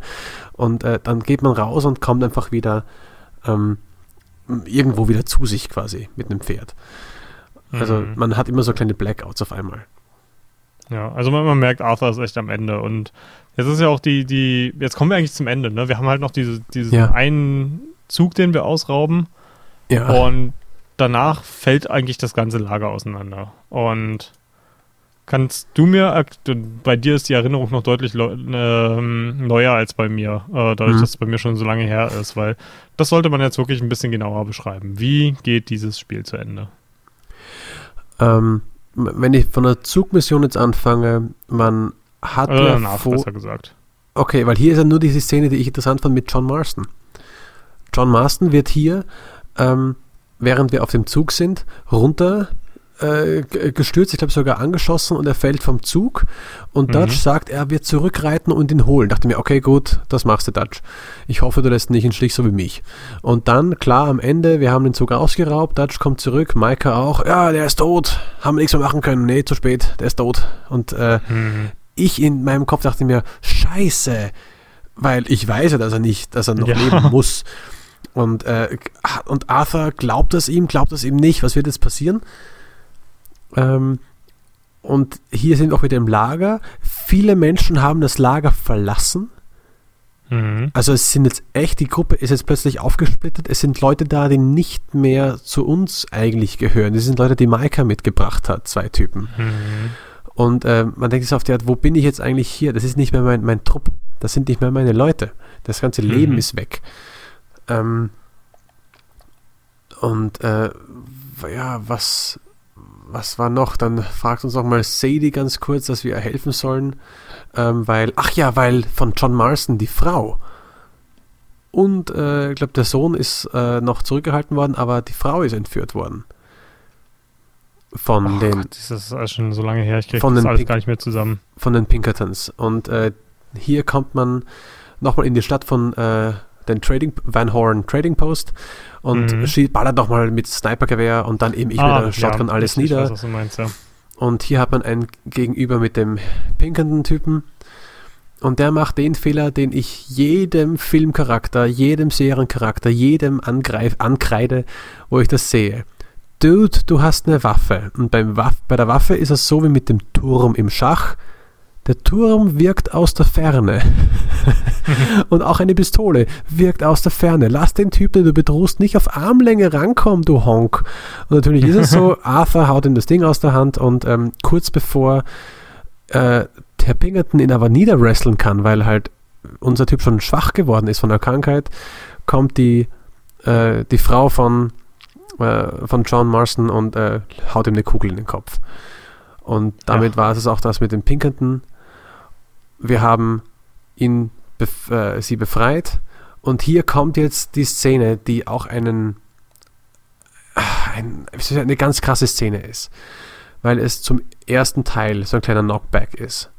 Die mhm. Szene, wo man gesagt hat, hier, nimm diesen Teil des Geldes, nimm das. Ah, das Geld hat man vorher schon äh, dem schwarzen Mädchen gegeben, das mit dem Sohn weggeritten ist mhm. und uns gesagt hat, wo, das, wo die Frau ist. Und die Frau auch. Da sagt man jetzt, okay, ihr reitet jetzt los, ihr geht dahin. Nein, nein, wir müssen machen. Nein, verdammte Scheiße, ihr reitet jetzt los und äh, werdet euch äh, zurückziehen. Und mhm. John ist wahrscheinlich tot und so. Aber wie, wie, wie kommen wir denn dann tatsächlich nochmal zu John? Ähm, zum Lager zurück kommt nun ein weiterer Deus Ex Pissfilter. Und unser John Marston reitet in Zeitlupe alleine auf dem Weg. Also äh, wir müssen nicht lenken, aber wir drücken immer wieder mal X. Arthur. Da. Arthur, habe ich John ja. Okay, denn diese Szene gibt es eben fast eins zu eins äh, im ersten Teil, wo man von Mexiko hochreitet. Die Szene, wo halt äh, dieser Ritt, hm, wie soll ich sagen, ein emotionaler Moment ist. In dieser Szene gibt es nämlich so eine so typische innere Stimmen, die einem von früher, von früheren Missionen so einreden, dass man eigentlich ein guter Mensch ist und dass man gesagt hat, welche Entscheidungen man getroffen hat, all das. Oh, Arthur von Mary. ähm, und das Ganze, oder ich glaube, Hosea ist auch einmal drin in den ganzen Stimmen, ich hoffe es zumindest. und im ersten war das halt auch so eine Szene, wo man halt äh, diese Musik halt dieses, diese Rückkehr beschrieben hat. Und in dieser Szene bin ich extrem emotional geworden. Also, oh, typ, und unser Typ ist halt, der weiß, er wird bald sterben. Er hat in dem Sinn nichts mehr zu verlieren. Er wird jetzt alles nochmal gut machen wollen. Und wir kommen ins Lager und die einzige, der wir eigentlich noch na, vertrauen, dass sie zu uns gehört, ist Miss Grimshaw. Die ist noch da. Und neben sind noch Micah und äh, der Vanderlin und äh, diese zwei komischen Typen, diese Halbstarken. Und äh, werden gleich mal von Micah begrüßt mit oh, Black Long Mhm. is back. Ähm, so ein Arschloch. Und man, man hat schon fast das Gefühl, dass sie gar nicht wollen, dass man wiederkommt, ne? Ja. Und plötzlich äh, geht es halt wieder so ein, und Bill ist auch noch da. Und dann gibt es so ein Hin und Her, was das jetzt eigentlich alles soll. Und das kann ja alles gar nicht wahr sein. Ich hab's, dass, äh, dass sie gerettet worden ist und das war nicht ein Auftrag, ich weiß und so weiter, aber so und so. Und plötzlich kommt John Marston rein und er sagt, du Arsch, hast mich zurückgelassen. Und es spitzt sich alles gegen Dutch zu. Und jetzt gibt es so ein kleines Mexican Standoff Mhm. wo sich alles ein bisschen die Knarre in der Hand halten. Auch Miss, Miss Grimshaw äh, kommt mit ihrer Flinte rein. Die hat sogar diese Flinte, diesen, diesen, äh, die Shotgun. Und plötzlich äh, schießt Micah Miss Grimshaw nieder. Das war so krass. und bevor es. Oh, ich dachte, du Schwein, alle deuten mit der Waffe auf dich. Und sie erschießt du die einzige Frau. Ja, und vor allem, wie kalt es auch Dutch lässt, ne? Das ist halt, dass er mittlerweile so mit Maika im Bett ist, ne? Das, Richtig krass, ja.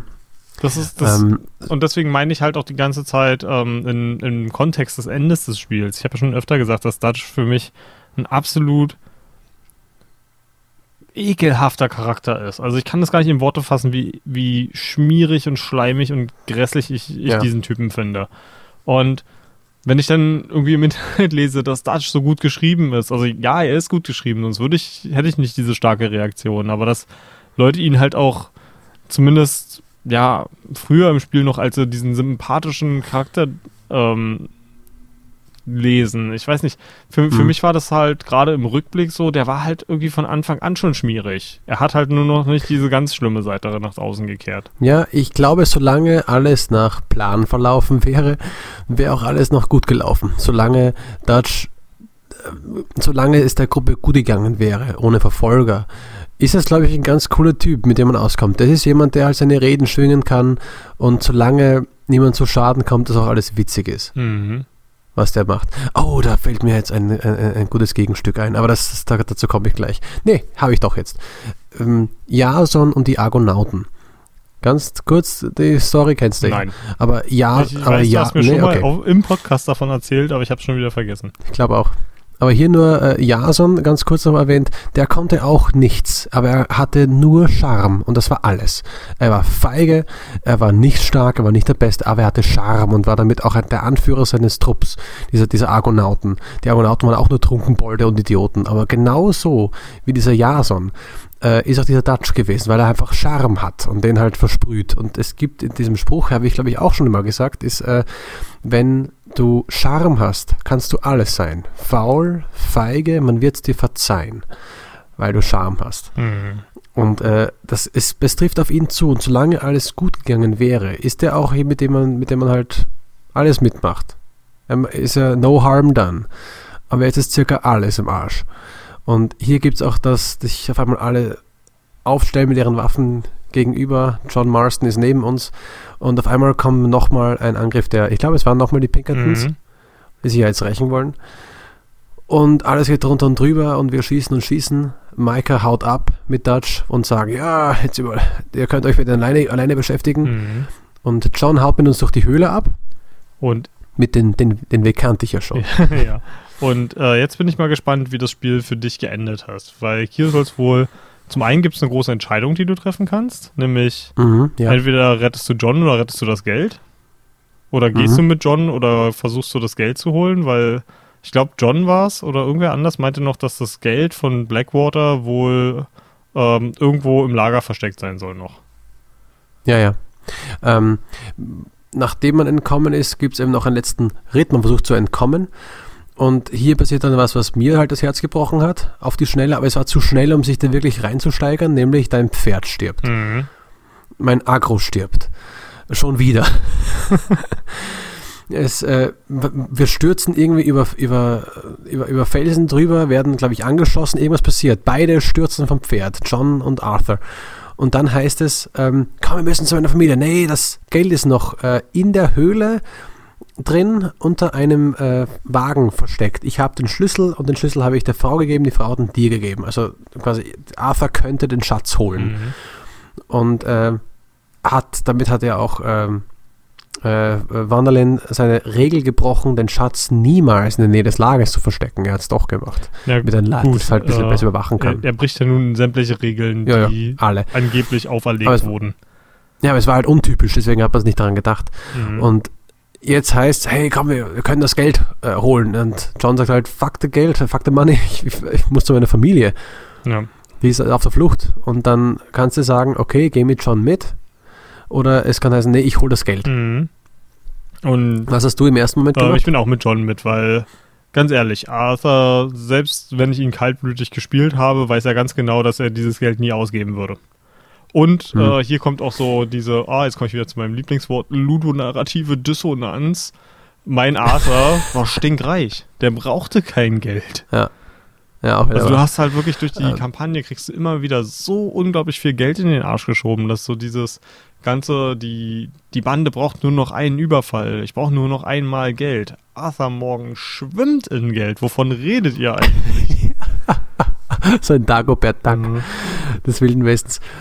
Ähm, es gab nur eine Mission, wo du keinen Anteil bekommen hast. Und ich glaube, es war entweder die vorletzte oder die letzte, also die Zugmission oder die Ölmission. Mhm. Da heißt äh, ich glaube, es war sogar äh, die Ölmission, weil er sagt, da irgendwie mehrere tausend Dollar. Und dann steht, hey, ich glaube 7000, dein Anteil null. Hm. Ich dachte, what the fuck? Schon ganz schön bezeichnend. Also nicht, dass es noch einen Mhm. Unterschied machen würde, aber Also ich habe nachge nachgelesen, nachgesehen, äh, wenn du sagst, du holst das Geld, gehst du in die Höhle zurück und äh, holst das Geld und wer dir auflauert, ist Maika, der äh, diesmal in einem Messerduell dir gegenübersteht und äh, ihr metzelt euch hin und her, bis im Endeffekt äh, Maika gewinnt. Mhm. Und, ich habe Und, auch gehört, dass äh, das wirklich so in, in dem flammenden Lager und so eine richtig höllische Anmutung haben soll. Also die Beschreibungen, die ich gelesen habe, sollen halt wirklich ähnlich sein, dass man hier, wenn wir John zur Flucht verhelfen, kämpfen wir halt auch gegen Maika, aber wir tun es halt oben in den Bergen und wir sterben halt, Mhm. indem wir halt auf ein absolut wunderschönes Panorama hinwegblicken. Ja, Und äh, da gibt noch ein Szenario. Ah, okay. Und ich fand es halt, halt auch so krass, wie, wie man gegen Maika kämpft und äh, halt, das ist halt kein fairer Kampf. Arthur stirbt im Grunde genommen schon von alleine. Und dann steht daneben und guckt halt einfach nur zu. Und Was geschah bei dir dann bei dem Kampf? ähm, am Ende? ich weiß es nicht mehr. Es war halt so, so ein riesen Cutscene-Ding und äh, Es gibt zwei, es gibt zwei Enden, die hier nämlich entstehen Mhm. können. Ich habe das beste, das gute Ende bekommen, weil meiner war ja auf dem höchsten Karma-Level. ja, okay, ich hatte dann wahrscheinlich Dann das schon. Schlechte. Ähm, ja, das ist die neutral ist das. Mhm. Ähm, wenn du mit äh, Jack, äh, mit Jack, Gottes Willen, mit John mitgehst, Jack ist ja der Sohnemann, Mhm. wenn du mit John mitgehst und äh, kämpft ihr euch nach das Gebirge nach oben und hier gibt es eine Szene, die für mich auch wieder so anrührend war, nämlich äh, Arthur sagt, ähm, jetzt geh weiter und John sagt, nee, und in dem Moment sagt er John, jetzt, äh, Arthur sagt dann, so ein Blödsinn, jetzt geh weiter und ich werde zurückbleiben und so, geht zu deiner Frau und er nimmt seinen Hut ab. Mhm. Und ich habe gedacht, setzt John den Hut auf, setzt John den Hut auf. Und dann hat er ihm den Hut aufgesetzt, so wie halt ein, eben, wie ein Bruder, so auf die Art, ein Pass auf dich auf Geschenk Ja. und schickt ihn los. Und hier gibt es dann auch eine, einen Kampf gegen Maika, also Handgerangel. Ich wollte ihn dauernd von der Klippe runterstoßen. Ich war echt gut im Nahkampf. aber er hat sich hat dann immer äh, äh, Maika gepackt und weggemacht vom Rand. Und ich dachte, Alter, willst du jetzt locker gewinnen oder nicht? Na egal. Hier gibt es dann die Szene, dass er uns Es hätte halt genauso gut auch eine Cutscene sein können, weil es endet ja immer mit Arthurs Tod. Na, der Arthur, der halt ähm, am Boden liegt und an das, die Waffe ranrobbt und hier kommt dann unser lieber äh, Wanderlin, der dann drauf guckt und halt Maika immer wieder merkt, also scheiße, ich verliere langsam Wanderlin, der, der, der wird langsam weich, wenn er diesen, wenn er Arthur da liegen sieht. Und dann haut Maika nämlich ab im guten Ende. Ah, okay. Und Wanderlind und äh, Wanderlind geht halt nur noch rückwärts, weil er auch merkt so, was habe ich hier eigentlich verbrochen? Und dann ist es so, dass der dein Hauptprotagonist Arthur noch da liegt und in den Sonnenuntergang, äh, Sonnenaufgang quasi schauen kann, während alles golden ist und langsam halt einschläft und stirbt. So habe ich das bei mir aber auch in Erinnerung, ehrlich gesagt. Das ist das, das ist das gute Ende. Das neutrale Ende ist, dass Micah pissauer auf dich ist und äh, nachdem äh, Dutch weg ist, nochmal die Waffe zückt und auf deine Stirn hält und sagt, du glaubst, du bist was Besseres als ich. Und äh, Wow, da dann ich sagt das. Arthur doch. Und Arthur sagt ja, was, was immer du glaubst, du Idiot. Ich, ja, doch, ich glaube, das hatte ich, ja. Und Micah schießt ihn halt in die Stirn und dann stirbt er halt so oben Oder- auf der. Ach, Ebene. keine Ahnung. Es ist wirklich schon lange her und es macht im Endeffekt halt auch keinen riesigen Unterschied. Für dich ist es äh, ein emotionaler Moment gewesen, für mich war das ein, oh mein Gott, es ist zu Ende. ähm, Naja, ich habe das Ende schon ein bisschen, es war ein bisschen schnell. Ich, also die, die letzten Schnell? Sachen, gerade wo das, das wo, gerade wo das Ende und Arthur steht, dachte ich mir jetzt so, okay, das war jetzt ein bisschen, mir hat, mir hat, mir hat irgendwas gefehlt. Das hat das, was das Narratives wahrscheinlich. ach Gott. Etwas, das Ich find, noch den, hat das bisschen alles hervorgehoben so hat. gezogen, ganz ehrlich. Ich war so froh, dass es endlich den Höhepunkt erreicht hat, nach viel zu vielen Stunden. Also, Aber hey, wenn jetzt Arthur stirbt, was haben wir denn dann im Epilog? oh Gott, der Epilog. Ich hatte gehofft, dass wir den jetzt, dass wir jetzt einfach äh, hier mit dem Podcast beenden können. Nee, nee, ich will auch gar nicht viel weiter reingehen. Der Epilog, Nur- ne? Der hat mich wütend gemacht. Ja. Der hat mich richtig Oh, wow. wütend gemacht. Ich weiß auch gar nicht, warum Wie ich den das? bis zum Ende gespielt habe. Das ist so ein. ähm, ich finde, das ist ein ziemlicher gru bekannter Grundsatz aus Geschichten, sowohl im Film als auch im Buch, aber auch im Videospiel, dass man nicht alles zeigen muss, nur weil es passiert.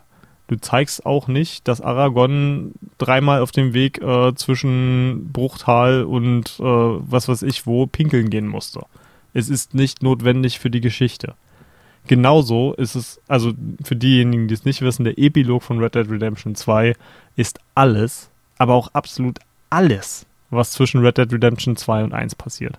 Das geht sogar so weit, dass dann, in, im, wenn endlich die Credits rollen, die über eine Viertelstunde rollen oder so, hat man sogar einzelne Zwischensequenzen, wo man sieht, wie die Pinkertons, die dann im Endeffekt in Red Dead 1 äh, John Marston dazu Mhm. zwingen, seine alte Gang zu killen, da auftauchen. Und man sieht, wie, wie in dieser Sequenz, wie sie halt Nachforschungen machen und wie sie ihn finden. Und das halt im Grunde genommen endet dieser Epilog mit dem Anfang von Red Dead Redemption 1. Und das, man, man spielt halt dadurch, wie er versucht, ein anständiger Mensch zu werden und wie er auf einem Bauernhof arbeitet und wie er sein scheiß Haus baut und wie er versucht, seine Frau zurückzukriegen, die ihn verlassen hat, weil er kein anständiger Mensch werden kann. Und das ist halt, ich habe das Gefühl, ich spiele eine beschissene Soap-Opera. Nur das, das war halt so Ist ja auch der Epilog. Fanservice. Und das war einfach so schlechtes Storytelling. Das hat mich so wütend Der Han gemacht. Solo- Das hat meine Zeit sowas von verschwendet. Ah. Musste ich Der jetzt Han Solo der loswerden. Red Dead Redemption Teile.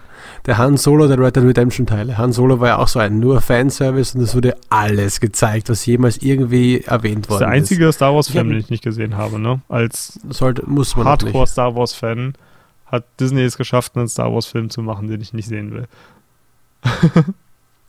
Ähm, und weißt du auch, wie die letzte Mission des Kapitel 6 lautet? Ähm, ja, weil ich eine Komplettlösung vor mich habe. Rate Äh, mal. Red Dead Redemption. Perfekt. Und das Arge war, ich wusste Epilog, ich wusste Arthur ist todkrank und ich wusste, die letzte Mission heißt Red Dead Redemption. Und ich dachte mir, spielt mir den Epilog mit John Marston? Ja. Und ich fand das nicht schlecht. Und ich will nur, und da will ich gar nicht zu viel spoilern, auch hier haben sie sich mit einer kleinen Sache, dem ersten Teil, bedient, was der erste Teil aber besser macht. Hm, ja, ich weiß, dass man auch da man mit einem anderen Charakter dann weiterspielt. Und was man hier aber äh, noch macht, äh, was ich ja gemerkt habe, ist, hier gibt es ein paar Sachen, wo man merkt, das wurde extrem schnell zusammengekleistert. Es gibt ein paar Szenen, die sind nicht schön. Und es gibt auch eine Szene, äh, wo du mit dem Sohnemann die, die Scheißhaufen äh, einsammeln musst auf dem Bauernhof Ja, da. wo man echt denkt, muss man das jetzt spielen? Äh, ich hatte nichts dagegen. Es war halt so ein bisschen eben Sim, simulationsartig. Okay, hatte ich halt Zeit dafür. Aber was mich genervt hat, geärgert hat, war, dass die haben alles animiert und es war, sieht alles wunderschön aus. Und dann haben sie eine Grafik von dieser Milch, die man halt macht und von diesem, von dem Kackhaufen, die extrem hässliche JPEGs sind. Wo ich dachte mir, das hätte ein Künstler wahrscheinlich an, an einem Arbeitstag zeichnen können. Vielleicht noch sogar in, in einer, zwei Stunden oder so. Ich kenne mich da nicht ganz aus, aber es ganz sa- ehrlich sagen. es sah extrem schlimm aus. Auch keine richtige Animation. Also der, der, der, der Kackhaufen, auf den auch hingezeigt worden ist, war so verpixelt und schlecht wie aus der letzten Generation. Und das fiel mir auch auch bei der Milch auf. Die Milch war keine Flüssigkeit mehr, weil wenn man vorher das, das Meer und das Wasser sieht, so schön, und dann sieht man ähm, ohne Scheiß einen Eimer, der unter diesem, dem Euter steht, und der JPEG von einer Milch von oben immer höher steigt. Es verändert sich nichts. Es ist ein eingefrorener Milchdeckel, der höher geht, quasi. Mhm. Und da dachte ich mir so, Alter, ist euch das, ist das Geld ausgegangen? Warum habt ihr das so schlecht gelassen? Hm, keine Ahnung. Aber na gut, wahrscheinlich war es das, letzte, das war das letzte, an dem sie gearbeitet haben, hundertprozentig. ja, wahrscheinlich. Und ich finde halt auch Und da hat es dieses, mich halt so ein bisschen geknackt. auch wenn das narrativ Sinn macht, das mit dem Weiterspielen nach dem Ende. Ich weiß nicht, ich wollte nicht als John Marston spielen. Ich finde, der sah halt einfach auch nicht andersweise so cool aus wie, ähm, wie Arthur Morgan, fand ich. Hm. Also, Ich habe mir jetzt auch wieder äh, einen Spielstand äh, geladen. Aber ich habe immer automatisch speichern lassen, aber einen eigenen äh, Spielstand. Ich habe immer auch immer selbst gespeichert, so sporadisch. Mhm. Und ich hatte einen, der recht zu Ende dann ist, aber halt noch nicht voll das Ende. Und da habe ich mich dann wieder zurückbegeben, um wieder äh, mein Arthur Morgan zu sein mit meinem Pferd, mit meinem Agro, das da noch stand. mhm. Das war auch wieder Mhm. schön. Und ja, ich verstehe, warum da John Marston nicht unbedingt äh, spielen möchte. Aber hast du auch das ganze, das ganze Ende gespielt beim zweiten Epilog? ähm, naja, mit dem Hausbau und dann, dass sie dann richtig heiraten und was, was kommt denn da noch? Also, Es gibt noch eine letzte Szene. Äh, nennt sich amerikanisches Gift. Äh, ich ja, guck kurz, wie man drauf da das bin ich mir ziemlich sicher, dass ich es gespielt habe, ja.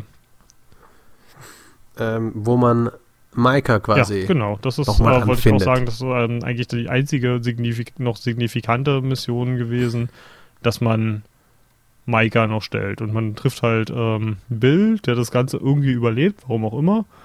Ähm, Hm. Dutch und Maika halt quasi so einen letzten Standoff oben in den Bergen und man merkt halt auch, dass die Ja. halt richtig runtergekommen sind und ja, ich, ich naja, dachte mir nur so, Kleidung ist gut. Mhm. Ich, naja, aber auch er sieht mit seinem Vollbart nicht mehr so adrett aus wie vorher. Und das sag ich über den Vollbart, ne? Also, Ja, auch wieder wahr. ähm, und ja, ich, ich dachte mir nur so, ja, John, hättest du dir ein ganzes Spiel an Kummer sparen können, wenn du das hier ausgeschaltet hättest. und ja, Ja. es war halt einfach auch so, so eine blöde Mission. Ich weiß noch, wie ich da oben war und ich mich hinter den Kisten versteckt habe und Maika dahinter war und ich habe halt Dynamit geworfen, das Maika voll getroffen hat, aber das Spiel wollte hier nicht, dass Maika so stirbt. Oh nein. Weißt du, und das ist halt schon wieder so rausgerissen. Das ist so diese typische Ja, Red Dead-mäßige, wir wollen, dass du unsere Mission auf eine ganz bestimmte Art und Mhm. Weise spielst und brechen dafür auch Ja. die Immersion des Spiels. Äh, hier steht nämlich, wenn du ihn mit normalen Mitteln bekämpfst, würdest du keine gute Chance haben, aber wenn du diese die Laterne über ihm anschießt, dann fällt die runter, macht Feuer und er muss weiter zu diesem kleinen äh, Kabuff, wo halt das Holz drunter ist. Und da, da soll er hin für den letzten Zwischensequenz-Dingens. Und die Zwischensequenz fand ich auch, ich fand es cool, als äh, Dutch rauskam, ist ein bisschen gemächlich, und dann gibt es die Stelle, wo halt Dutch Micah erschießt. Mhm. Und Dutch halt, los, du hast mich erschossen. Du hast mich gut erschossen, weil er halt genau weiß, wohin er getroffen wurde und er weiß genau, ob man daran stirbt oder nicht. Und er weiß genau, das ist jetzt gewesen und er zielt noch einmal und hat noch einmal das Red Dead, äh, die Zeitlupe, um halt nochmal sich vollkommen auszulassen und ihn niederzustrecken. Mhm. Und hier gibt es die Szene, wo er dann voll getroffen und voll mit Blei ist, sich zum Weggehen irgendwie wegwendet, die Arme nochmal so, Alter, was soll das, in die Luft schmeißt quasi und dann tot niedergeht. Hat mir, ja, so würde Michael sterben. Mhm. Auf der Art, what the fuck, ehrlich. Weißt du, ähm, ich bin ja jemand, der gerne Oldschool-Rollenspiele spielt. Und die haben seit ewigen Zeiten das gemacht, dass, ähm, dass du am Ende, wenn das Spiel zu Ende ist, so eine, eine kleine Grafik hast mit einfach einem Text, der sagt, hey, das hat der Charakter nach dem Spiel gemacht. Hey, guck mal, das ist Ja, hier ja. passiert. Das schafft innerhalb von wenigen Minuten dir einen schönen Abschied zu gönnen äh, hilft es viel, deine Fantasie anzuregen, weil du dir dann selber noch ein bisschen dazu malen kannst und schafft im Grunde genommen das Gleiche. Und das hier fand ich echt, war einfach nur eine Zeitverschwendung. Also das, das hat, glaube ich, auch, ähm, ich glaube, ich habe äh, in den ganzen zwei Podcasts hier nicht viel hinterm Berg gehalten, dass ich Red Dead zwar in einigen Hinsichten ein beeindruckendes und ein schönes und ein, ein fantastisches Spiel finde, dass es mir aber einfach keinen Spaß gemacht hat und ich im größten Teil wirklich sehr, sehr unzufrieden mit diesem Spiel war. Und hm, ich glaube gerade, der Epilog hat mich mit einem richtig sauren Geschmack äh, zurückgelassen, weil ich das halt wirklich als sowas von einfach nutzlos empfunden habe und verschwenderisch. Aber das ist halt, hm. das halt das, was ich vorher auch schon mal gesagt habe. Die hätten einfach m, das gebraucht, was beim, beim Film der Editor gewesen wäre oder ähm, ich weiß nicht, wie, wie nennt man das beim Buch noch gleich? Ähm, jedenfalls äh, ein Zensor, oder? Ähm, derjenige, der halt einfach sagt, Kumpel, schreib das mal nochmal neu und mach es ein bisschen kürzer. Und äh, ein, Lektor, ein Lektor. Genau, Lektor war das Wort, was mir nicht eingefallen ist. Genau, meine Mutter ist Lektorin zum Beispiel, daher weiß ich das. Siehst du, also wenn du das nicht gewusst hättest. Ja. okay. Und nachdem ich jetzt mich aber nochmal so ausgekotzt habe, würde ich sagen, dass ich dir das, äh, das Schlusswort zu Red Dead überlasse. Ah, das ist aber lieb.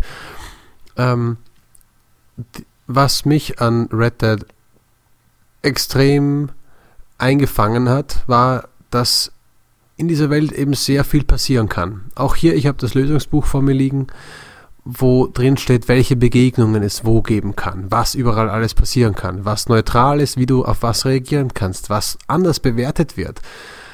Ähm, dass die Welt hat mich so in ihren Bann gezogen mit ihren vielen Charakteren, wie es oft nur Reddit, also äh, wie es oft nur Rockstar geschafft hat. Oft nur. Es gibt natürlich viele andere äh, Entwickler, die ich da draußen extrem hoch einschätze, weil ihre Charaktere mich ebenso stark gefesselt haben. Aber ich weiß nicht warum, gerade in den Werken von äh, Rockstar Games, ob es jetzt ein GTA war oder Red Dead, diese Geschichten, die sie manchmal aus ihrer Feder zaubern, bleiben echt bei mir oft im Herzen drin.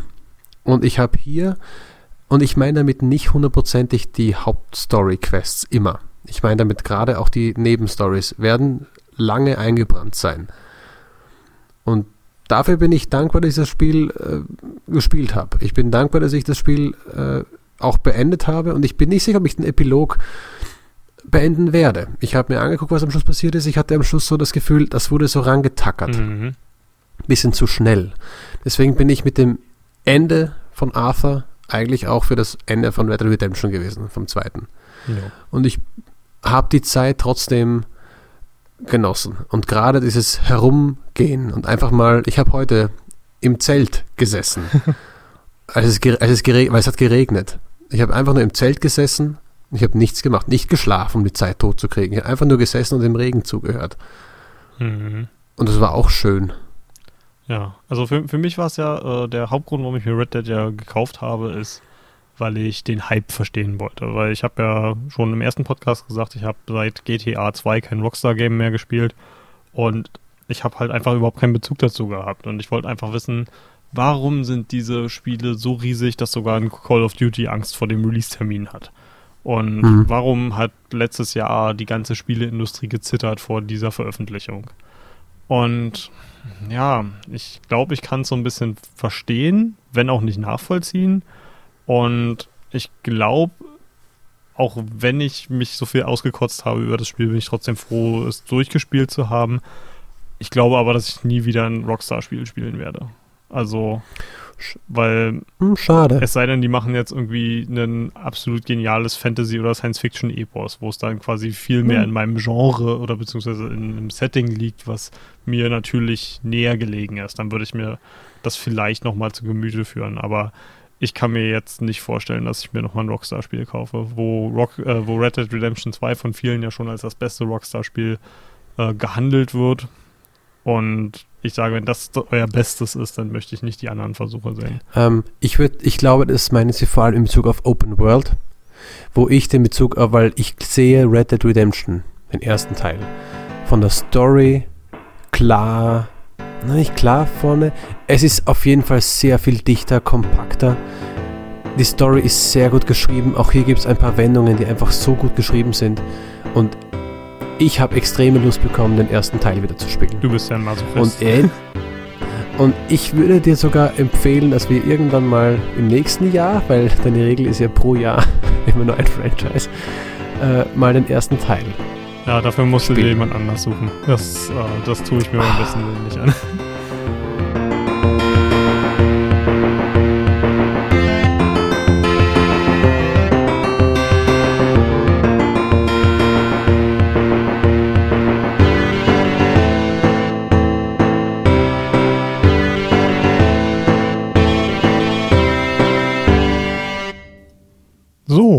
Hier nochmal ganz kurz Fabian aus 2023. Ich hoffe, euch hat's gefallen. Anko und ich arbeiten weiterhin fleißig an neuen Episoden und solange wir das tun, gibt's jeden Monat eine Episode aus dem Archiv. Ich hoffe, euch gefällt's trotzdem. Wenn ihr zwischenzeitlich mit uns Kontakt aufnehmen wollt, könnt ihr das entweder per E-Mail machen an mail at goodgame2go.com, da erreicht ihr mich Anko könnt ihr auf mehreren Wegen erreichen. Zum einen äh, ist er jetzt auch auf Twitch und zwar unter twitch.tv slash theanko. Auf Twitter ist er at daanko. Ähm, auf Twitter gibt es auch noch den Good Game To Go Account, der wird allerdings aktuell nicht mehr gepflegt. Ansonsten gibt es immer noch unseren Discord-Server, auf dem ihr uns beide direkt kontaktieren könnt. Und der ist in den Shownotes verlinkt. Na dann, bis zum nächsten Mal. Ciao, ciao.